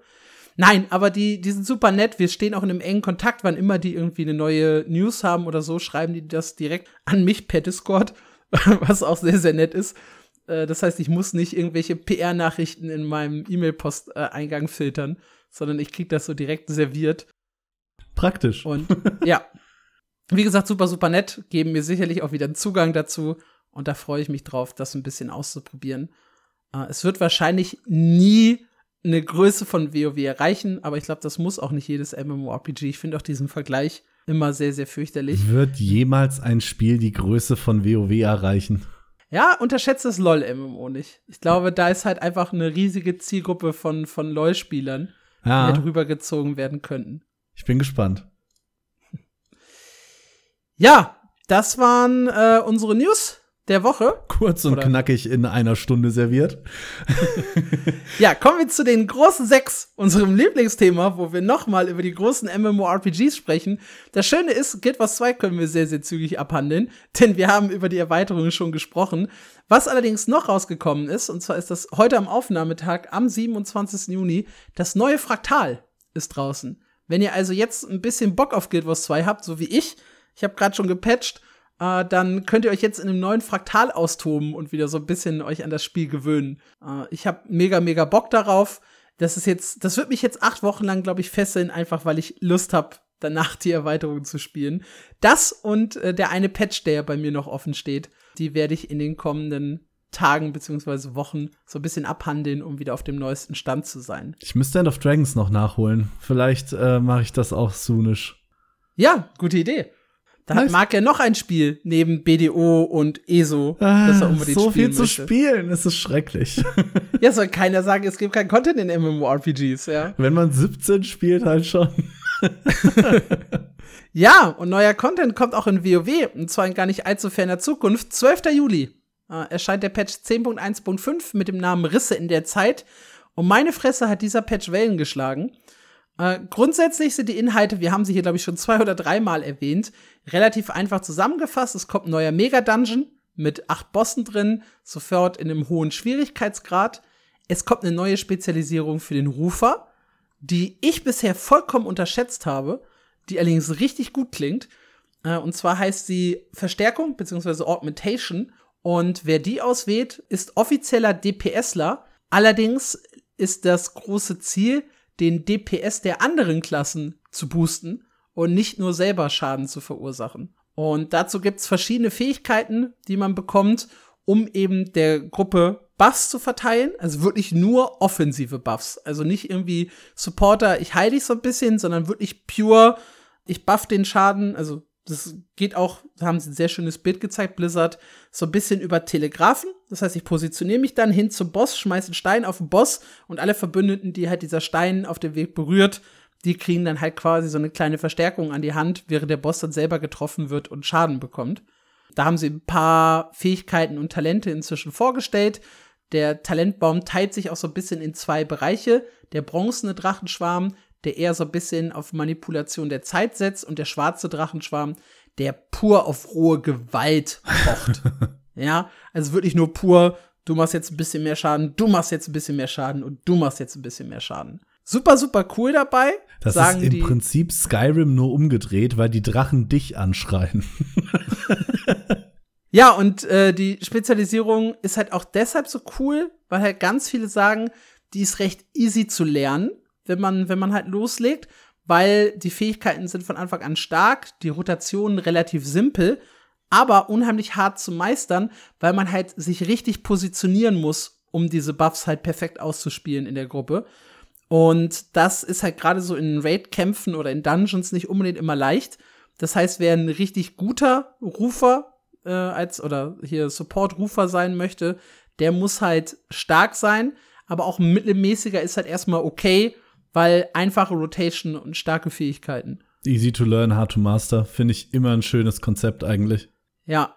Und, und da wird's halt jetzt ganz verrückt, Blizzard plant sogar ein paar Anpassungen am Kampflog äh, vorzunehmen, sodass der DPS, den die anderen Klassen geboostet bekommen, mir zugerechnet wird als äh, Rufer um dann halt auch wirklich zu sehen, wo ich im DPS-Ranking stehe und nicht mich irgendwie auszusortieren, weil ja mein DPS viel geringer ist als der der anderen Klassen. Sag mir, du klaust von Lost Ark, ohne mir zu sagen, dass du von Lost Ark klaust. Ja, das ist, glaube ich, nicht unbedingt von Lost Ark geklaut. Ich glaube, das ist einfach auch eine sinnvolle Idee in dem ja, Zusammenhang. absolut. Ich fand das auch schon sehr sinnvoll, als Lost Ark das vor vier Monaten gepatcht hat. Ja, dann gibt's noch äh, für den Hexenmeister eine neue Quest, um das Aussehen der Diener zu verändern. Da haben wir drüber gesprochen. Es gibt Zeitrisse als Events in der offenen Welt. Und es gibt tatsächlich, ich habe das, glaube ich, in einem alten Podcast mal anders gesagt, kein Drachenreiten in der alten Welt, sondern es gibt nur vorübergehend den Kalimdor Cup, ein Event, bei dem man an bestimmten Stellen Drachen reiten kann. Mhm. Da war das Data Mining ein bisschen trügerisch.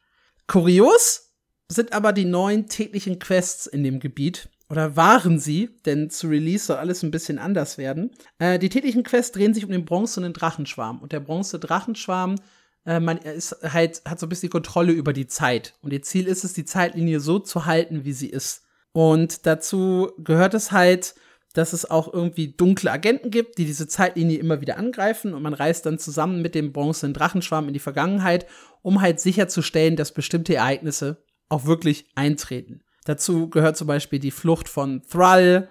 Die hat man in der Vergangenheit äh, zum Beispiel sichergestellt. damit da nicht irgendwas Komisches passiert. Und hier gibt's jetzt neue tägliche Quests, die teilweise aber Ereignisse sicherstellen, von denen man gar nicht unbedingt will, dass sie sichergestellt werden. äh, es ist tatsächlich so, das gab's auch schon in vergangenen Quests und wurde auch da manchmal ein bisschen kontroverser gesehen. Hier war es aber richtig krass, denn an einer Stelle musste man bei der Quest A Missing Soul sicher gehen, dass die Dämonenseele weiterhin im Besitz der Orks bleibt, um damit Alexstrasza, die Drachen, die Drachin, die sich da hier Lebensbinderin und so, ne? Kennt ihr, glaube ich, alle, die mal kurz mit WoW was zu tun hatten, dass die gefangen genommen bleibt, weiterhin von den Orks gequält werden und halt auch, ja, ich sag mal, gegen ihren Willen dazu gezwungen wird, Eier abzulegen. Also da war halt so ein bisschen das Thema Vergewaltigung mit im Spiel. Und man selbst ist halt daran beteiligt, das sicherzustellen, dass das auch wirklich passiert. Und das wird schon alleine nicht so gut angesehen von den Leuten. Ja. Problematisch vor allem war dann noch äh, die liebe Chromie, die äh, Drachin, die bronzene, vom, vom bronzenen Drachenschwarm, mit der wir das zusammen erleben, die war so ein bisschen, ja, merkwürdig bei der Quest. Die meinte zum einen, ja, pst, sag's nicht, Alexstrasza, ne, was wir hier gerade machen. Und zum anderen so, so ein bisschen slangy, zwanghaft lustig in, in dieser Quest, wo die Leute halt gesagt haben, okay, ihr behandelt hier ein ernstes Thema und zieht's dann halt auch so ein bisschen ins Lächerliche. Und das finden wir gar nicht gut. Und Alexstrasza sagt dann auch irgendwie in dem Abschlussdialog, ja, ja, ich weiß schon, was ihr da, was ihr da tut, aber das heißt nicht, dass ich, dass es mir gefallen muss, was ihr da macht. Sie soll dann so eine Art Trauma-Antwort gegeben haben, was halt auch komisch ist und nicht zu ihr passt, weil sie selbst an einer anderen Stelle der Story mal gesagt hat, sie verzeiht jedem Ork, äh, der sie damals gequält hat, wenn er zu ihr käme und um Verzeihung bitten würde. Und da passt es dann halt nicht so zu, dass sie sich so zurückzieht und so ein bisschen traumatisch darauf reagiert.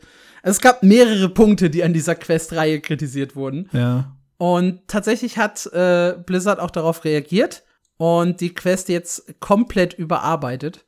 Das heißt, es geht jetzt äh, nicht mehr darum, sicherzustellen, dass sie gequält wird, sondern ich glaube, sicherzustellen, dass sie tatsächlich fliehen kann. Ich muss hier hm. gerade noch einmal nachschauen. Das ist wirklich komplett geswitcht quasi.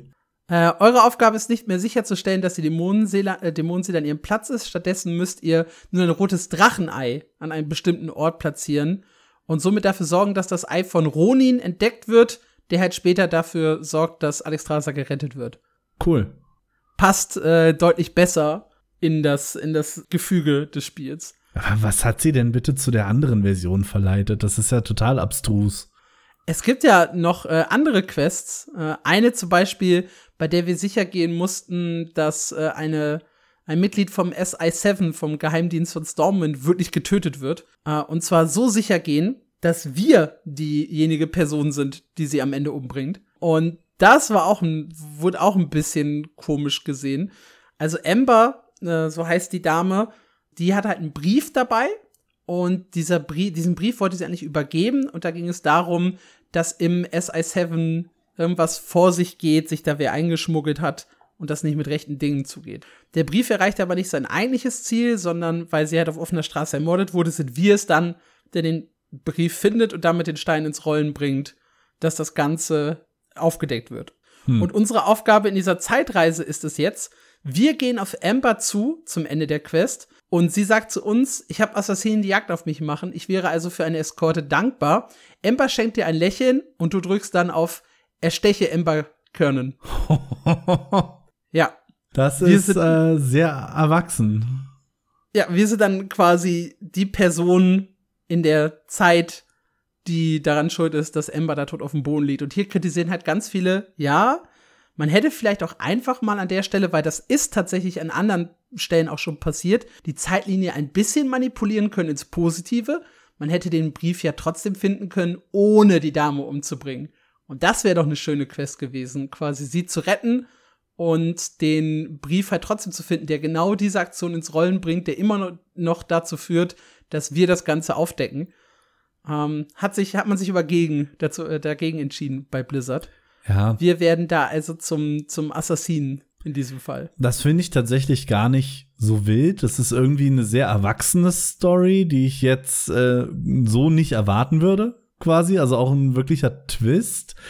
Ich weiß nicht warum, aber ich finde das mit Alex Strasser da noch mal a, a whole new level. Also Absolut, ja, ja, das ist auch richtig, dass sie das verändert haben. Ja. Aber die Quest kann man halt trotzdem, also ich verstehe durchaus die Kritik, die man halt daran äußern kann. Es erinnert mich so ein bisschen an diese Diskussion damals 2013 mit der GTA 5 Quest, wo du den Typen foltern musst, wo, wo du, wo du nicht mhm. drum herum kommst. So in die Richtung, äh, finde ich, geht das gerade. Sehr kontrovers auf jeden Fall. Ja, das alles könnt ihr am, wie gesagt, 12. Juli live erleben oder ab dem 12. Juli live in Retail WoW erleben. In Retail WoW ist derzeit auch äh, der aktuelle Endboss im Spiel, Schuppenkommandant Kommandant Sakareth. Und da gibt's eine kleine lustige äh, Story. Und zwar war das der, oder ist das der aktuelle härteste Raid-Boss im Spiel oder war der, der Endboss im Spiel bisher? Und jetzt hat Blizzard letzte Woche einen kleinen Nerf äh, auf die Live-Server gebracht, der plötzlich dazu führte, dass der Boss sehr, sehr leicht wurde und äh, so hart genervt wurde, dass sie sogar im offiziellen Forum eine Entschuldigung rausgeschrieben haben. Äh, aber dann gesagt haben, naja, äh, man ist jetzt zu dem Schluss gekommen, man muss das Ganze äh, so beibehalten. Immerhin haben schon jetzt viele im Nerf den Boss gelegt und daran wird jetzt auch nichts mehr geändert. Also wer bisher den Schuppenkommandant nicht gelegt hat, äh, ab jetzt ist eigentlich ein sehr, sehr guter Zeitpunkt dafür. Nice, I guess. ja, kommen wir zu dem längsten Punkt in unseren großen sechs und dem großen Monolog von Mark. was ist passiert in Lost Ark, was dich so unglaublich glücklich macht? In Lost Ark ist so unglaublich viel passiert und äh, sehr viel im Rahmen der Loa On äh, Summer. Die Loa On ist ein Event, was halbjährlich stattfindet äh, in Korea, wo die Entwickler, also Smilegate, nicht Amazon, über die Zukunft von dem Spiel sprechen. Das äh, ist mal unterschiedlich lang und diesmal waren es satte fünf Stunden, an denen sich die Entwickler auf die Bühne gestellt haben und über aktuelle Probleme äh, sprachen, was sie dagegen tun wollen und wie das Spiel so in Zukunft weitergeht. Erstmalig hatte das Ganze tatsächlich auch nicht live, aber direkt danach mit dem Video-Upload englische Untertitel. Da können wir uns also einmal bei Amazon bedanken, vermute ich. Das war vorher nämlich nie der Fall. Und da wurden so viele coole Sachen angekündigt. Und ähm, einer davon ist der neue Raid im Spiel, nämlich Thamine, Thermine, ich habe keine Ahnung, wie man das ausspricht. Jedenfalls ähm, der wurde definitiv nicht genervt und zwar im Gegenteil. Der ist das Ergebnis der Diskussion von äh, Korea mit den Entwicklern, dass Belshazzar echt viel zu schwer ist. Und dann haben die Entwickler ja gesagt, ja, ist richtig, haben Belshazzar auch dann genervt. Haben aber gesagt, der nächste Raid ist schon fertig, äh, der wird jetzt erstmal krass. Und genau dieser krasse Raid ist jetzt eben der, der angekündigt wird. Der kommt in Korea im Juli raus, also in rund einem Monat und äh, bringt direkt den Normal und den Hard Mode. Und hier haben wir eine ganz neue äh, Sache, die es vorher so auch noch nicht gab. Und zwar hat der Raid im Normal Mode drei Gates und im Hard Mode vier Gates. Und das vierte Gate im Hard Mode soll ungefähr so schwer sein wie der Hell Mode von Belshazzar. Also da geht's richtig zur Sache. Es gibt auch schon einen schönen Clip, der ist ungefähr zwei Minuten lang, wo man ein paar Ingame-Mechanics sieht. Das sieht sehr, sehr spannend aus. Es gibt zum Beispiel in der einen Arena einen Nebel, der über die Karte wandert, vor dem muss man weglaufen, sonst sieht man erst nichts, wird dann verwandelt und fängt an, seine Mates anzugreifen. Und da sehen wir, sind so richtig schöne neue Mechaniken auch drin.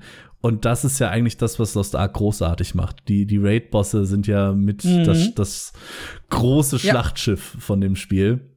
Und das kann wieder richtig geil werden. Boah, stell dir, stell dir die Raid-Bosse von Lost Ark mit einem vernünftigen Third-Person hübschen MMORPG vor, ja? Oh, ich würde schmelzen. Das wäre schon sehr geil. Sie haben aber auch schon angekündigt, damit nicht jeder äh, jetzt gleich weint, sie werden Thermine nach dem Release für ungefähr zwei Monate so hart lassen, wie er ist und danach werden sie ihn nerven, zumindest den Normal Mode, dass auch der Durchschnittsspieler schafft, äh, ihn zu besiegen und die Hardcore-Spieler jetzt zwei Monate Zeit haben, sich an der Challenge quasi auszutoben. Es ist dann aber eben sehr wahrscheinlich, dass sollte er dann irgendwann zu uns kommen, noch ist er da nicht angekündigt, dass wir direkt die genervte Version bekommen. Das war bei Prelshaza zum Beispiel auch schon so. Ich habe ja mitbekommen, dass du vor allem angetan warst von der neuen Klasse. Yes, das ist das zweite große Ding, die Soul Eater.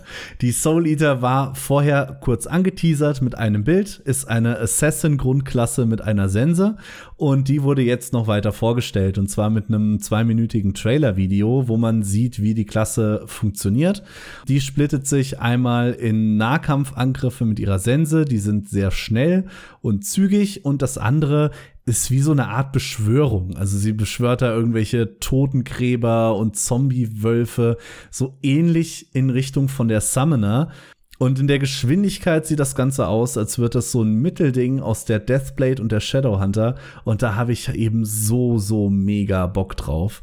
Und mit Sensen kannst du mich halt sowieso catchen. Und oh, also sobald die zu uns kommt, wird Soul Eater mein nächster Main. Das call ich jetzt schon. Ähm, mal gucken, wann. Da gibt's noch nichts Neues.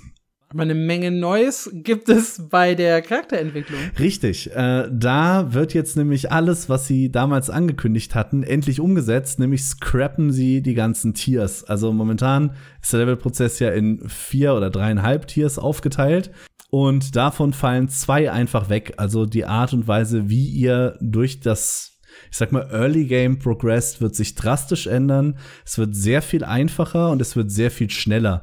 Das ist vor allem gut für neue und wiederkehrende Spieler. Für die gleichzeitig auch gut ist, im August startet das nächste Progression Event. Das ist genau dann, wenn das momentan laufende aufhört. und das bringt euch dieses Mal richtig weit. Und zwar bis Gearscore 1490 habt ihr massive Buffs beim Leveln, äh, bekommt Level 7er Gems, vorher waren es immer nur 5er Gems und selbst wenn ihr 1490 erreicht habt, bekommt ihr nach dem Event weiterhin auf dem Charakter einen Buff für die Honing-Raten bis Gearscore 1540. Und das ist schon wirklich deep im Endgame momentan drin. Wo bist du gerade, um mal wieder den Progress abzuholen? Bei 1580. Also man kommt da wirklich schon sehr nah ran. Und für eure Alt-Charaktere, Zweitcharaktere wird es auch viel leichter. Das kommt schon mit dem Juli-Patch. Ihr müsst jetzt nämlich im Juli keine Feons mehr bezahlen, wenn ihr Items von einem Charakter auf den anderen übertragt. Das war sowieso immer das dümmste System, was man sich vorstellen kann. Und äh, jetzt ist es eben Gott sei Dank mit dem Juli-Patch aus dem Spiel.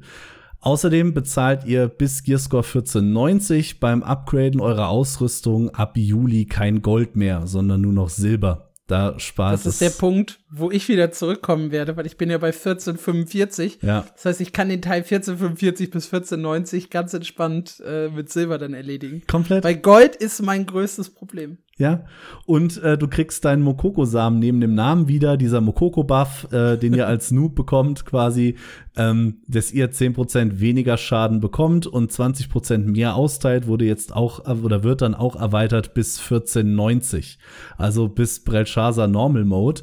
Und da haut die nächste krasse Änderung rein. Ihr müsst nämlich Belshazzar Hard nicht mehr töten, um Progress zu machen. Vorher gab es äh, nur aus Belshazzar Hard eure Ancient-Rüstung, also die im momentan höchsten Grad. Die wurde mit Belshazzar Hard eingeführt und erlaubt den neuen Maximal-Gear-Score von 1615. Und jetzt kommt ihr an diese Rüstung schon mit Belshazzar Normal-Material ran. Yes! Und das bereits gefarmte Normal-Material wird mit dem Patch umgewandelt in das Ancient-Material. Ihr könnt euch wahrscheinlich also eure Rüstung direkt holen. Und das ist echt eine mega krasse Änderung. Gibt aber auch Mimimi, lese ich in unseren Notizen. Es gibt tatsächlich Mimimi, weil äh, sie natürlich wieder sagen, äh, es wird alles einfacher. Also die Veteranen, die sich jetzt so komplett hochgepatcht und da durchgeprügelt haben, haben einen, ich würde sagen, relativ validen Grund zu sagen, dieser Patch kommt zu schnell mit Juli, weil ich meine, Belshazzar Hard kam im Mai.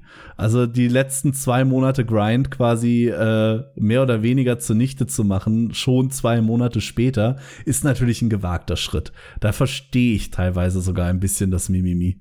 Ja, da hätte wahrscheinlich August oder vielleicht auch September dann gereicht. Ja. Hm.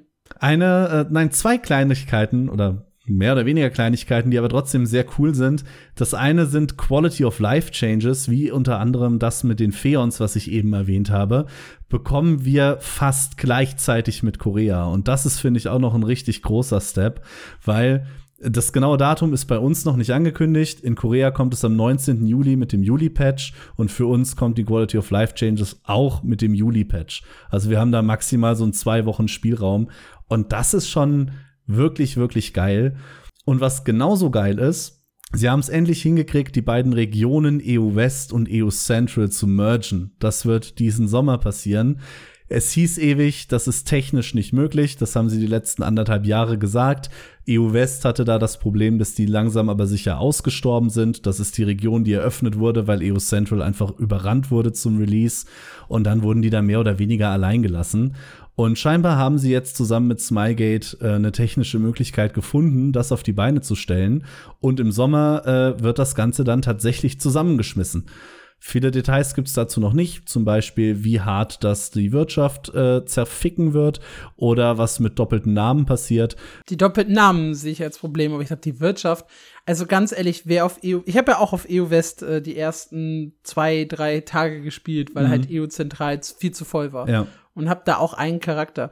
Aber so schnell wie das in EU West wieder ausgestorben war, kann ich mir nicht vorstellen, dass da jetzt irgendwer mit großem Reichtum rüberwechselt und damit die Wirtschaft äh, kaputt machen wird. Nee, andersrum. Ich denke, dass die EU-West-Spieler da ein großes Problem haben, weil Sachen sehr ah. viel günstiger sind, weil sie in EU Central zuhauf äh, verfügbar sind und in West vielleicht äh, deutlich rarer gesät waren. Aber dann ist das doch gut für die. Ja, außer sie haben was das zuhauf halt verfügbar ist, ist ja, was, ja, okay, aber was zuhauf verfügbar ist, ist halt günstiger. Das heißt, ja. Aufwertungen gehen erfahrungsgemäß schneller. Also viel mehr wissen wir leider noch nicht. Sie haben erzählt, dass das passiert. Details werden folgen. Aber das ist auf jeden Fall eine coole Sache. Ja, ja. eine Menge los bei Lost Ark. Super viel. Ich habe das jetzt auch ziemlich schnell durchgerattert. Was ist in ESO passiert? Tatsächlich nicht so viel. Wir haben vor zwei Wochen darüber gesprochen, dass Necrom gestartet ist auf dem PC. Inzwischen ist es auch für PlayStation und Xbox erschienen. Das heißt, wer da auf den Konsolen unterwegs ist, kann jetzt auch in die neueste Erweiterung starten.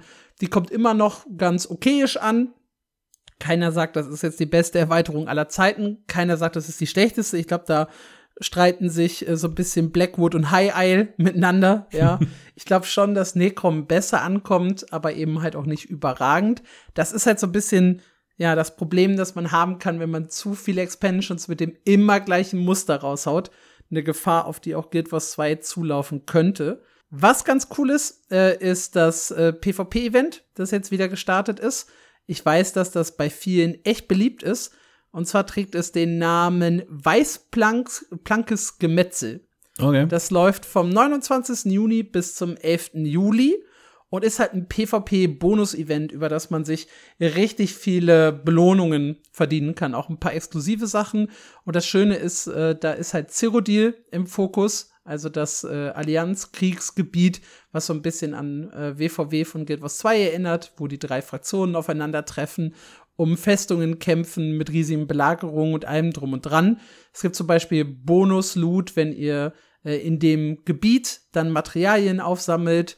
Äh, es gibt spezielle Skins, die ihr euch verdienen könnt. Eine saisonale Währung, über die ihr an coole Sachen rankommt. Äh, das ist insgesamt ein sehr, sehr beliebtes Event und belebt halt Cyrodiil immer sehr, sehr krass, jedes Jahr. Und das ist dann halt, wer mal so Lust hatte, in das PvP von ESO reinzuschnuppern und äh, vielleicht jetzt auch so ein bisschen die neue Servertechnologie stressen möchte, um zu gucken, ob die wirklich äh, Cyrodiil unter harten Bedingungen standhält, der kann sich das Event anschauen. Ist auf jeden Fall eins, das richtig, richtig viel Spaß macht. Ich bin vor zwei Jahren das allererste Mal in Cyrodiil eingestiegen, eben genau mit diesem Event. Und das war eine super, super gute Erfahrung. Und kann ich so jedem nur empfehlen. Da braucht man aber, glaube ich, auch so ein bisschen Leute und Gilde für, mit denen man das halt zusammen erleben kann aber ist ein relativ cooles Event. Schön. Klingt spaßig. Wohl von relativ coolen Sachen sprechen. Black Desert hat äh, nicht so viel verändert. Land of the Morning Light ist ja inzwischen draußen. Wir haben im letzten Podcast über die Magnus Quest gesprochen und generell habe ich sehr, sehr viel PDO in letzter Zeit gespielt. Und was mir da aufgefallen ist und was ich jedem von euch nur ans Herz legen kann, Wenn ihr irgendwann mal überlegt, BDO zu spielen, loggt euch jetzt in euren Account ein. Ihr müsst euch nur auf der Webseite einloggen und löst die aktuellen Bonuscodes ein. Die sind, glaube ich, noch bis Anfang Juli ähm, haltbar. Und einer dieser Codes bringt 1000 äh, Kronensteine. Und diese verdammten 1000 Kronensteine sind so unglaublich wichtig, um halt das Abwerten eurer Ausrüstung zu verhindern. Und kosten in-game, ich glaube, was war das? 2000 Silber pro Stück, sodass das dann, ich glaube sogar, ich glaube sogar noch mehr kostet ein Kronenstein. Ähm, und wenn ihr 1000 Stück davon auf einen Schlag bekommt, ohne halt was dafür tun zu müssen, außer einen Code einzutippen, spart ihr jede Menge Zeit und Grind und Frust, wenn ihr Ausrüstung aufwerten möchtet. Und dann könnt ihr auch ein bisschen inflationärer mit diesen Steinchen umgehen, weil geschenkten Gaul schaut man nicht ins Maul und so. also loggt euch ein, sucht äh, nach BDO Codes, da findet ihr den entsprechenden Code ich habe einen Artikel dazu, den ich ständig aktualisiere. Da könnt ihr gerne reinschauen und den rauskopieren. Gibt dann noch einen zweiten Code mit immer noch nützlichen Items, den ihr jetzt auch gerade einlösen könnt. Und ja, ansonsten heißt es immer noch neue Erweiterungen genießen.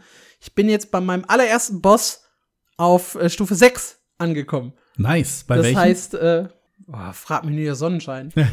ich habe bei dem direkt auf 4 angefangen, weil ich habe ja gelernt aus unserem Podcast, ne? Äh, ich habe ja nicht so viele Tries. Ja. Und dementsprechend, äh, ja, ich habe für Stufe 5, glaube ich, vier oder fünf Anläufe gebraucht. Ja. Und jetzt heißt's weiterschauen, ob ich Stufe 7 angehe oder ob ich noch mal einen anderen Boss versuche. Wünsche dir viel Glück. Dankeschön. Du hast ein bisschen auf Final Fantasy geschaut. Ja, ähm, da passiert tatsächlich ein bisschen was, weil Final Fantasy 14 wird zehn Jahre alt äh, dieses Jahr. Und dazu haben sie ein paar Events vorbereitet, die mit der Zahl 14 zu tun haben. Unter anderem äh, findet ihr auf den Twitter-Kanälen von Final Fantasy, da gibt es, ich glaube, in vier Sprachen einzelne, jeweils alle veranstalten dieses Event immer am 14. des Monats bis einschließlich August was zu gewinnen. Also ihr habt jetzt noch zweimal die Chance, wenn ich das richtig verstanden habe, eben am 14. Juli und am 14. August. Außerdem äh, bauen sie damit so ein bisschen den Hype auf und dann, ein, ein Datum gibt's noch nicht, äh, einen 14-stündigen Livestream abzuhalten mit äh, Special Events. Ähm, ja, und Special Belohnungen. Viel mehr Infos gibt es dazu noch nicht. Ansonsten. Äh, ich warte ja auf den 14. Geburtstag. Oh ja. Ob sie dann 14 Monate lang Events veranstalten, was dann über ein Jahr wäre, fände ich sehr, sehr witzig. Das wäre also, grandios ich habe jetzt High Hopes für den 14. Geburtstag, Absolut. muss ich sagen. Abgesehen vom Geburtstag äh, kam am 20. Juni der Patch äh, The Dark Throne, aka 6.41. Da müsste man jetzt ein bisschen tiefer drin sein, aber ich kann euch zumindest vorlesen, dass es das Echo äh, nach Pandemonium Abyssos bringt und äh, eine Menge Bugs fixt. Was das genau heißt, es tut mir leid, ich weiß es nicht. Aber das bringt der Patch, der jetzt letzte Woche kam. Und äh, mehr habe ich zu Final Fantasy nicht gefunden in den letzten zwei Wochen. ja, ich glaube, Final Fantasy 16 ist halt jetzt gerade so ein genau. bisschen das größere Thema, ja. Gut, kommen wir in die allseits beliebte Kategorie. Was spielst du so? Und Marc, was soll ich sagen? Wir haben nebeneinander gesessen und nicht nur unseren Podcast gemeinsam aufgezeichnet, über den wir gleich auch noch sprechen werden, sondern wir haben auch zusammen gespielt. Und zwar WoW Classic. Yay. Du zum allerersten Mal. Ja, zum ersten Mal. Wie waren deine initialen Eindrücke? Puh.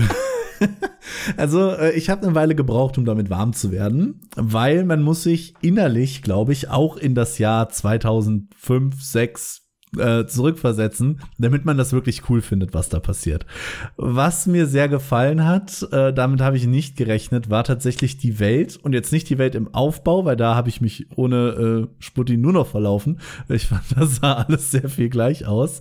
Ähm, aber solche Kleinigkeiten. Wir haben äh, Untote gewählt, wir haben äh, lustige Zombies gespielt und äh, zum Beispiel die Menschen nicht verstanden. Und das ist so ein Ding, äh, das ist mir im Kopf geblieben. Das fand ich wirklich extrem cool. Dann natürlich ist es WoW Classic. Mir persönlich äh, in Retail ist es ja anders, habe ich mir sagen lassen. Fehlen halt super viele Comfort-Features. Äh, eine der Sachen, die mich regelmäßig genervt haben als Magier, ich kann ja nicht im Laufen casten. Ja, aber dann bitte bleib doch stehen, wenn ich auf den Button drücke. Und ich muss selber stehen bleiben und dann den Button drücken. Sol solche Kleinigkeiten fand ich super anstrengend. Oder auch, dass er mir beim Looten nur sagt, ich bin zu weit weg, statt hinzulaufen. Äh, du hattest gesagt, Retail macht das mittlerweile. Aber das sind äh, Dinge, ich habe mich da schon ein bisschen dran gestört und ich muss zugeben, ohne dich hätte ich es, glaube ich, auch nicht so lange äh, durchgezogen.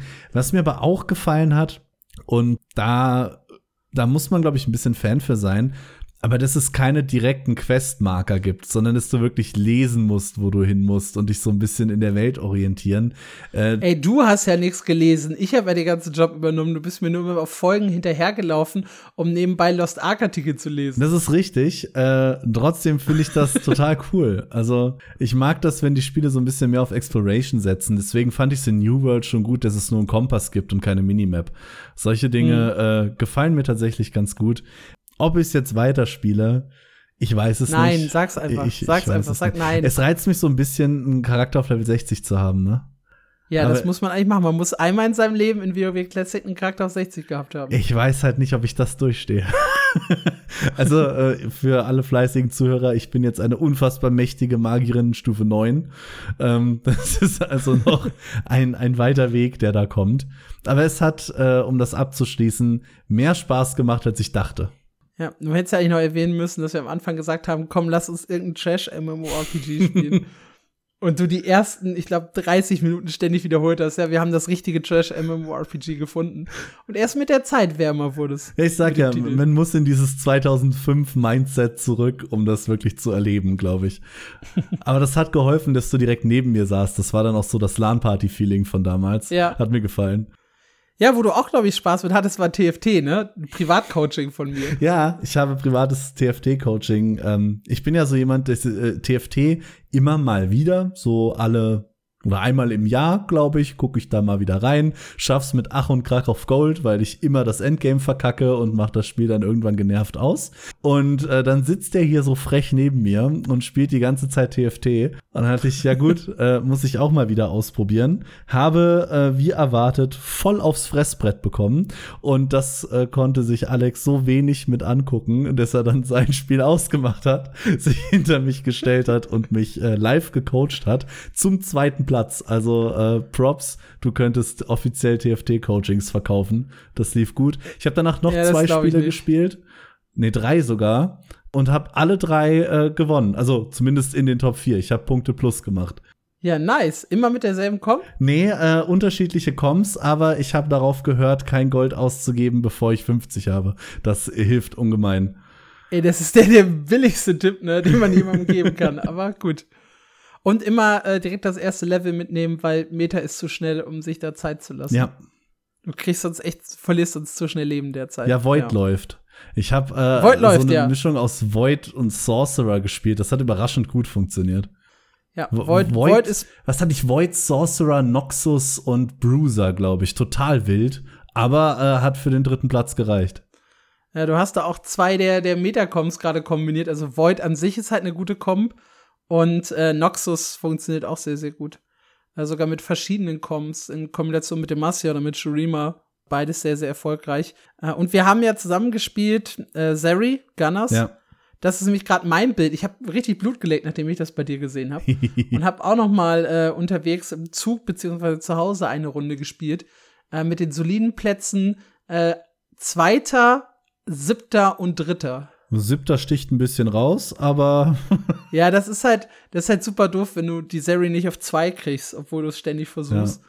Dann, dann fällst du hinten ein bisschen ab. Ich hatte auch leider. sehr viel Glück. Ich hatte im Early Game sehr schnell einen Swain auf Stufe 2. Der war mein Hard Carry, bis ich eine Kaiser hatte, die dann Hard Carry war. ja, Kaiser macht das gut. Das ist schon richtig. Ja, ich habe noch ein bisschen Black Desert gespielt, habe ich ja vorhin schon erzählt. Äh, habe ein bisschen Dragon Bash und Guild Wars 2 gemacht und habe heute den Zugang zur Terrace Land Beta bekommen. Und habe auch schon solide 1,5 Stunden Terrace Land gespielt. Wow. Weil ich konnte ich es nicht lassen, da nicht reinzuspielen. Es gibt auch schon auf meinem Kanal ein Video von den ersten 30 Minuten, die ich einfach mit äh, geschnipselt habe und einfach nur ein bisschen reingequatscht habe. Das beantwortet die Frage, ob du unter NDA bist. Die Antwort ist nein. und wenn doch, habe ich es äh, überlesen. nein, ich habe ich hab keine NDA unterschrieben und äh, auch sonst nichts. Er ist, ist ein interessanter Einstieg gewesen, muss ich sagen. Aber ich fand es nicht mehr ganz so gut, wie ich es aus den ersten Trailern und Dungeons erwartet habe. Also es, es fühlt sich noch recht unvollständig an. Es fehlen Sachen im Interface. Ich habe zum Beispiel aus Versehen einen Achievement-Tab gefunden, der aber nirgendwo im Interface vermerkt ist, aus welchen Gründen auch immer. Ähm, das Kampfsystem war okay. Ist auf jeden Fall gut, dass ich alles im Laufen casten kann. das wird dich glücklich machen. Ja. Und dass es eine Shift-Taste zum Sprinten gibt. Das geht zwar nicht in Fight, aber zumindest out of Fight kann man sprinten in Terrace Land. Äh, ansonsten ist es noch ein, also sehr, sehr viel Story-Fokus. Äh, auch ein paar sehr coole Quests schon in den ersten 30 Minuten. Du hast in den ersten 30 Minuten eine Stealth-Quest, wo du nicht entdeckt werden darfst von, von den Magiern, weil du dich halt verwandelt hast in eine andere Kreatur. Du hast eine Quest, wo du mit einem Reittier ein Parcours durchlaufen musst. Uh, das heißt, da ist schon ein bisschen mehr Varianz drin als so dem typischen 0815 Asia-MMO, mhm. was mir sehr, sehr gut gefallen hat. Sehr, sehr viele Cutscenes, alles voll vertont. Auch das steht auf der positiven Seite. Bin mir aber unschlüssig, ob das wirklich hinten raus äh, so gut wird, das Spiel. Es gab ja dann auch noch im, im Reddit so eine Diskussion über diesen ARPG-Charakter, den das Spiel so ein bisschen haben soll, weil es jede Season so einen so ein Borrowed Power-Effekt gibt, sodass man dann wieder ja, ein bisschen Catch, ein bisschen, ein bisschen mehr Catch-up für neue Spieler hat. Und auch, oder man selber wieder so ein Stück weit zurückgesetzt wird, damit die neuen Spieler nicht so weit äh, aufholen müssen. Was interessant klingt, wozu ich allerdings halt wirklich noch gar nichts sagen kann, nach 1,5 Stunden Spielzeit. Ja. Ich bleibe aber auf jeden Fall dran. Äh, leider ist die Beta sehr, sehr kurz. Sie geht, glaube ich, nur bis nächste Woche Mittwoch oder so. Das heißt, ich weiß nicht, wie viel Terrace Land ich tatsächlich in der Zeit schaffe.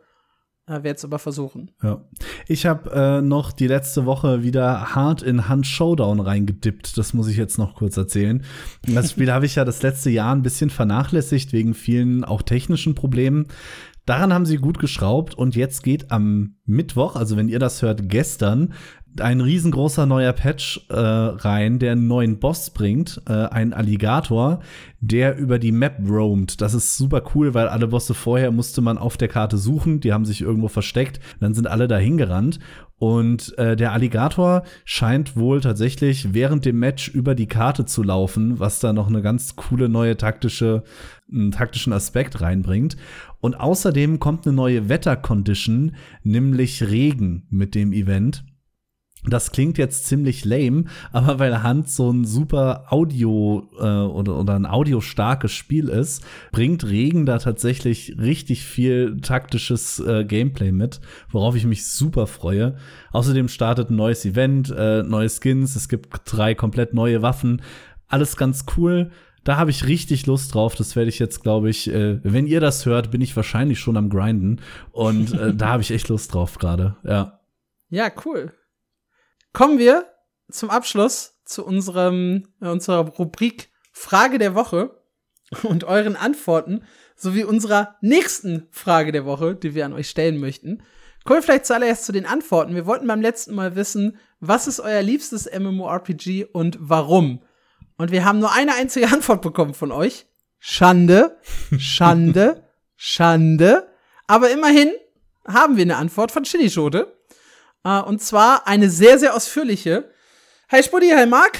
Mein liebstes MMORPG ist langweiligerweise World of Warcraft. Seit September 2007 begleitet mich nun das Spiel durch mein Leben und ich liebe es immer noch. Und äh, sehr, sehr schön ist die Hintergrundgeschichte. Er hat angefangen mit Monster Hunter Games äh, und hat da ja so ein bisschen gemerkt, wie krass Loot-Spiralen bei ihm wirken. Und äh, er und sein Bruder wollten dann unbedingt WoW spielen. Ein Cousin von ihm hat schon, von ihm hat schon reingespielt und hat es geliebt. Und sie haben es dann geschafft, ihre Mutter zu überzeugen, das Spiel zu kaufen. Ein Account für beide zusammen. Äh, sie haben dann nichts von den Abokosten erzählt. Und da wird's dann halt kurios, sie konnten gar nicht sofort losspielen. Sie konnten es sich lediglich installieren, denn damals im Dorf seiner Mutter gab's kein Internet. Nur ISDN, aber das war zu teuer.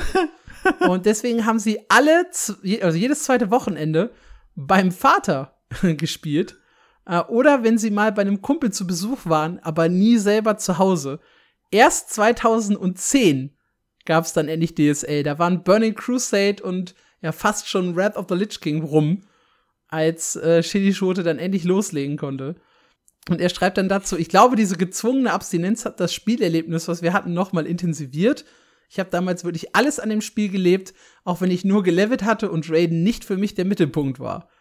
Und das wirkt für ihn bis heute noch nach. Die Musik, die Erinnerungen an Dungeons wie Burg Schattenfell, Schwarzfelds Tiefen, das erste Mal im Teamspeak dafür, später dann der Raid Karasan und hat dann zu Cataclysm eine Gilde gefunden, mit der er gut connecten konnte, mit denen er dann auch bis Legion regelmäßig geradet hat, wie ein Stammtisch zweimal die Woche. Einfach geil, schreibt er dazu.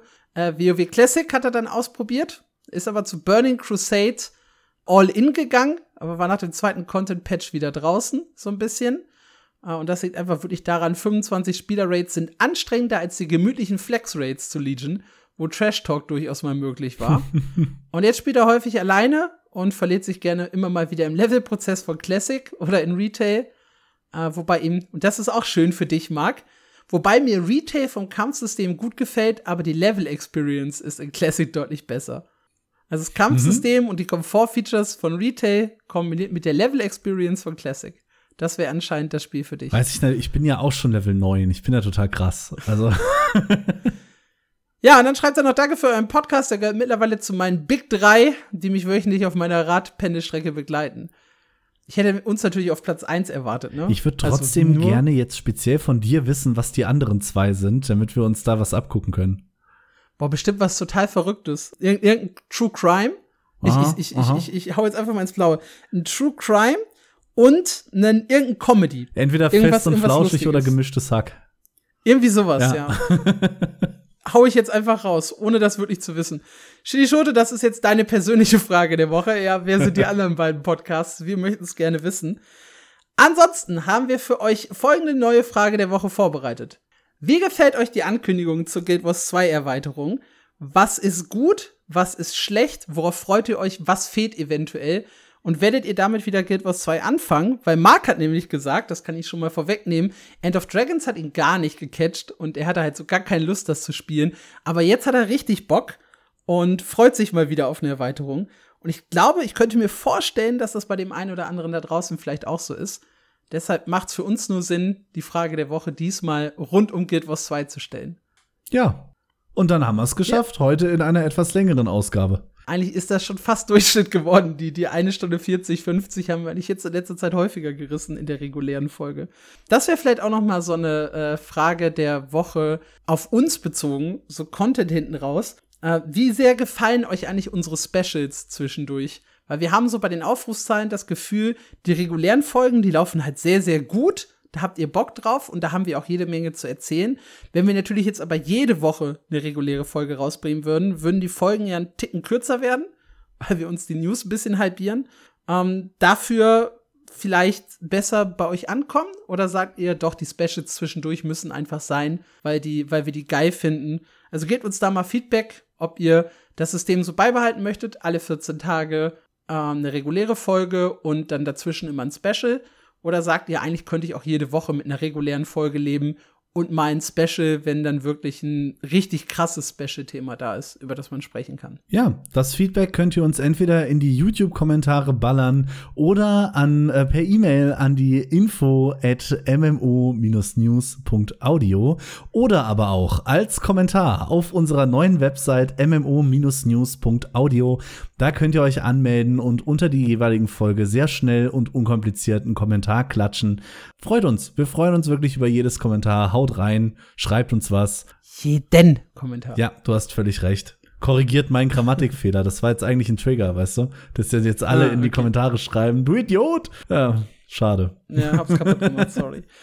Das war Folge Nummer 13. Ich hoffe, es hat euch Spaß gemacht. Wir hören uns, sehen uns wieder. Ne, sehen nicht, aber wir hören uns wieder in der nächsten Woche. Wenn ihr uns sehen wollt, das hätte ich jetzt tatsächlich fast vergessen, schaut auf unserem YouTube-Kanal vorbei, denn da gibt's die Live-Folge oder den Mitschnitt unserer Live-Folge, wo wir innerhalb von knapp drei Stunden ja. eine Tierlist äh, von MMORPGs gebaut haben. Äh, jeder ein bisschen anders, jeder so, wie er es sie für richtig hält. Äh, die Folge hat richtig, richtig viel Spaß gemacht. Schaut bei uns auf dem YouTube-Kanal vorbei. Und das war's dann jetzt wirklich. Macht's gut. Ciao.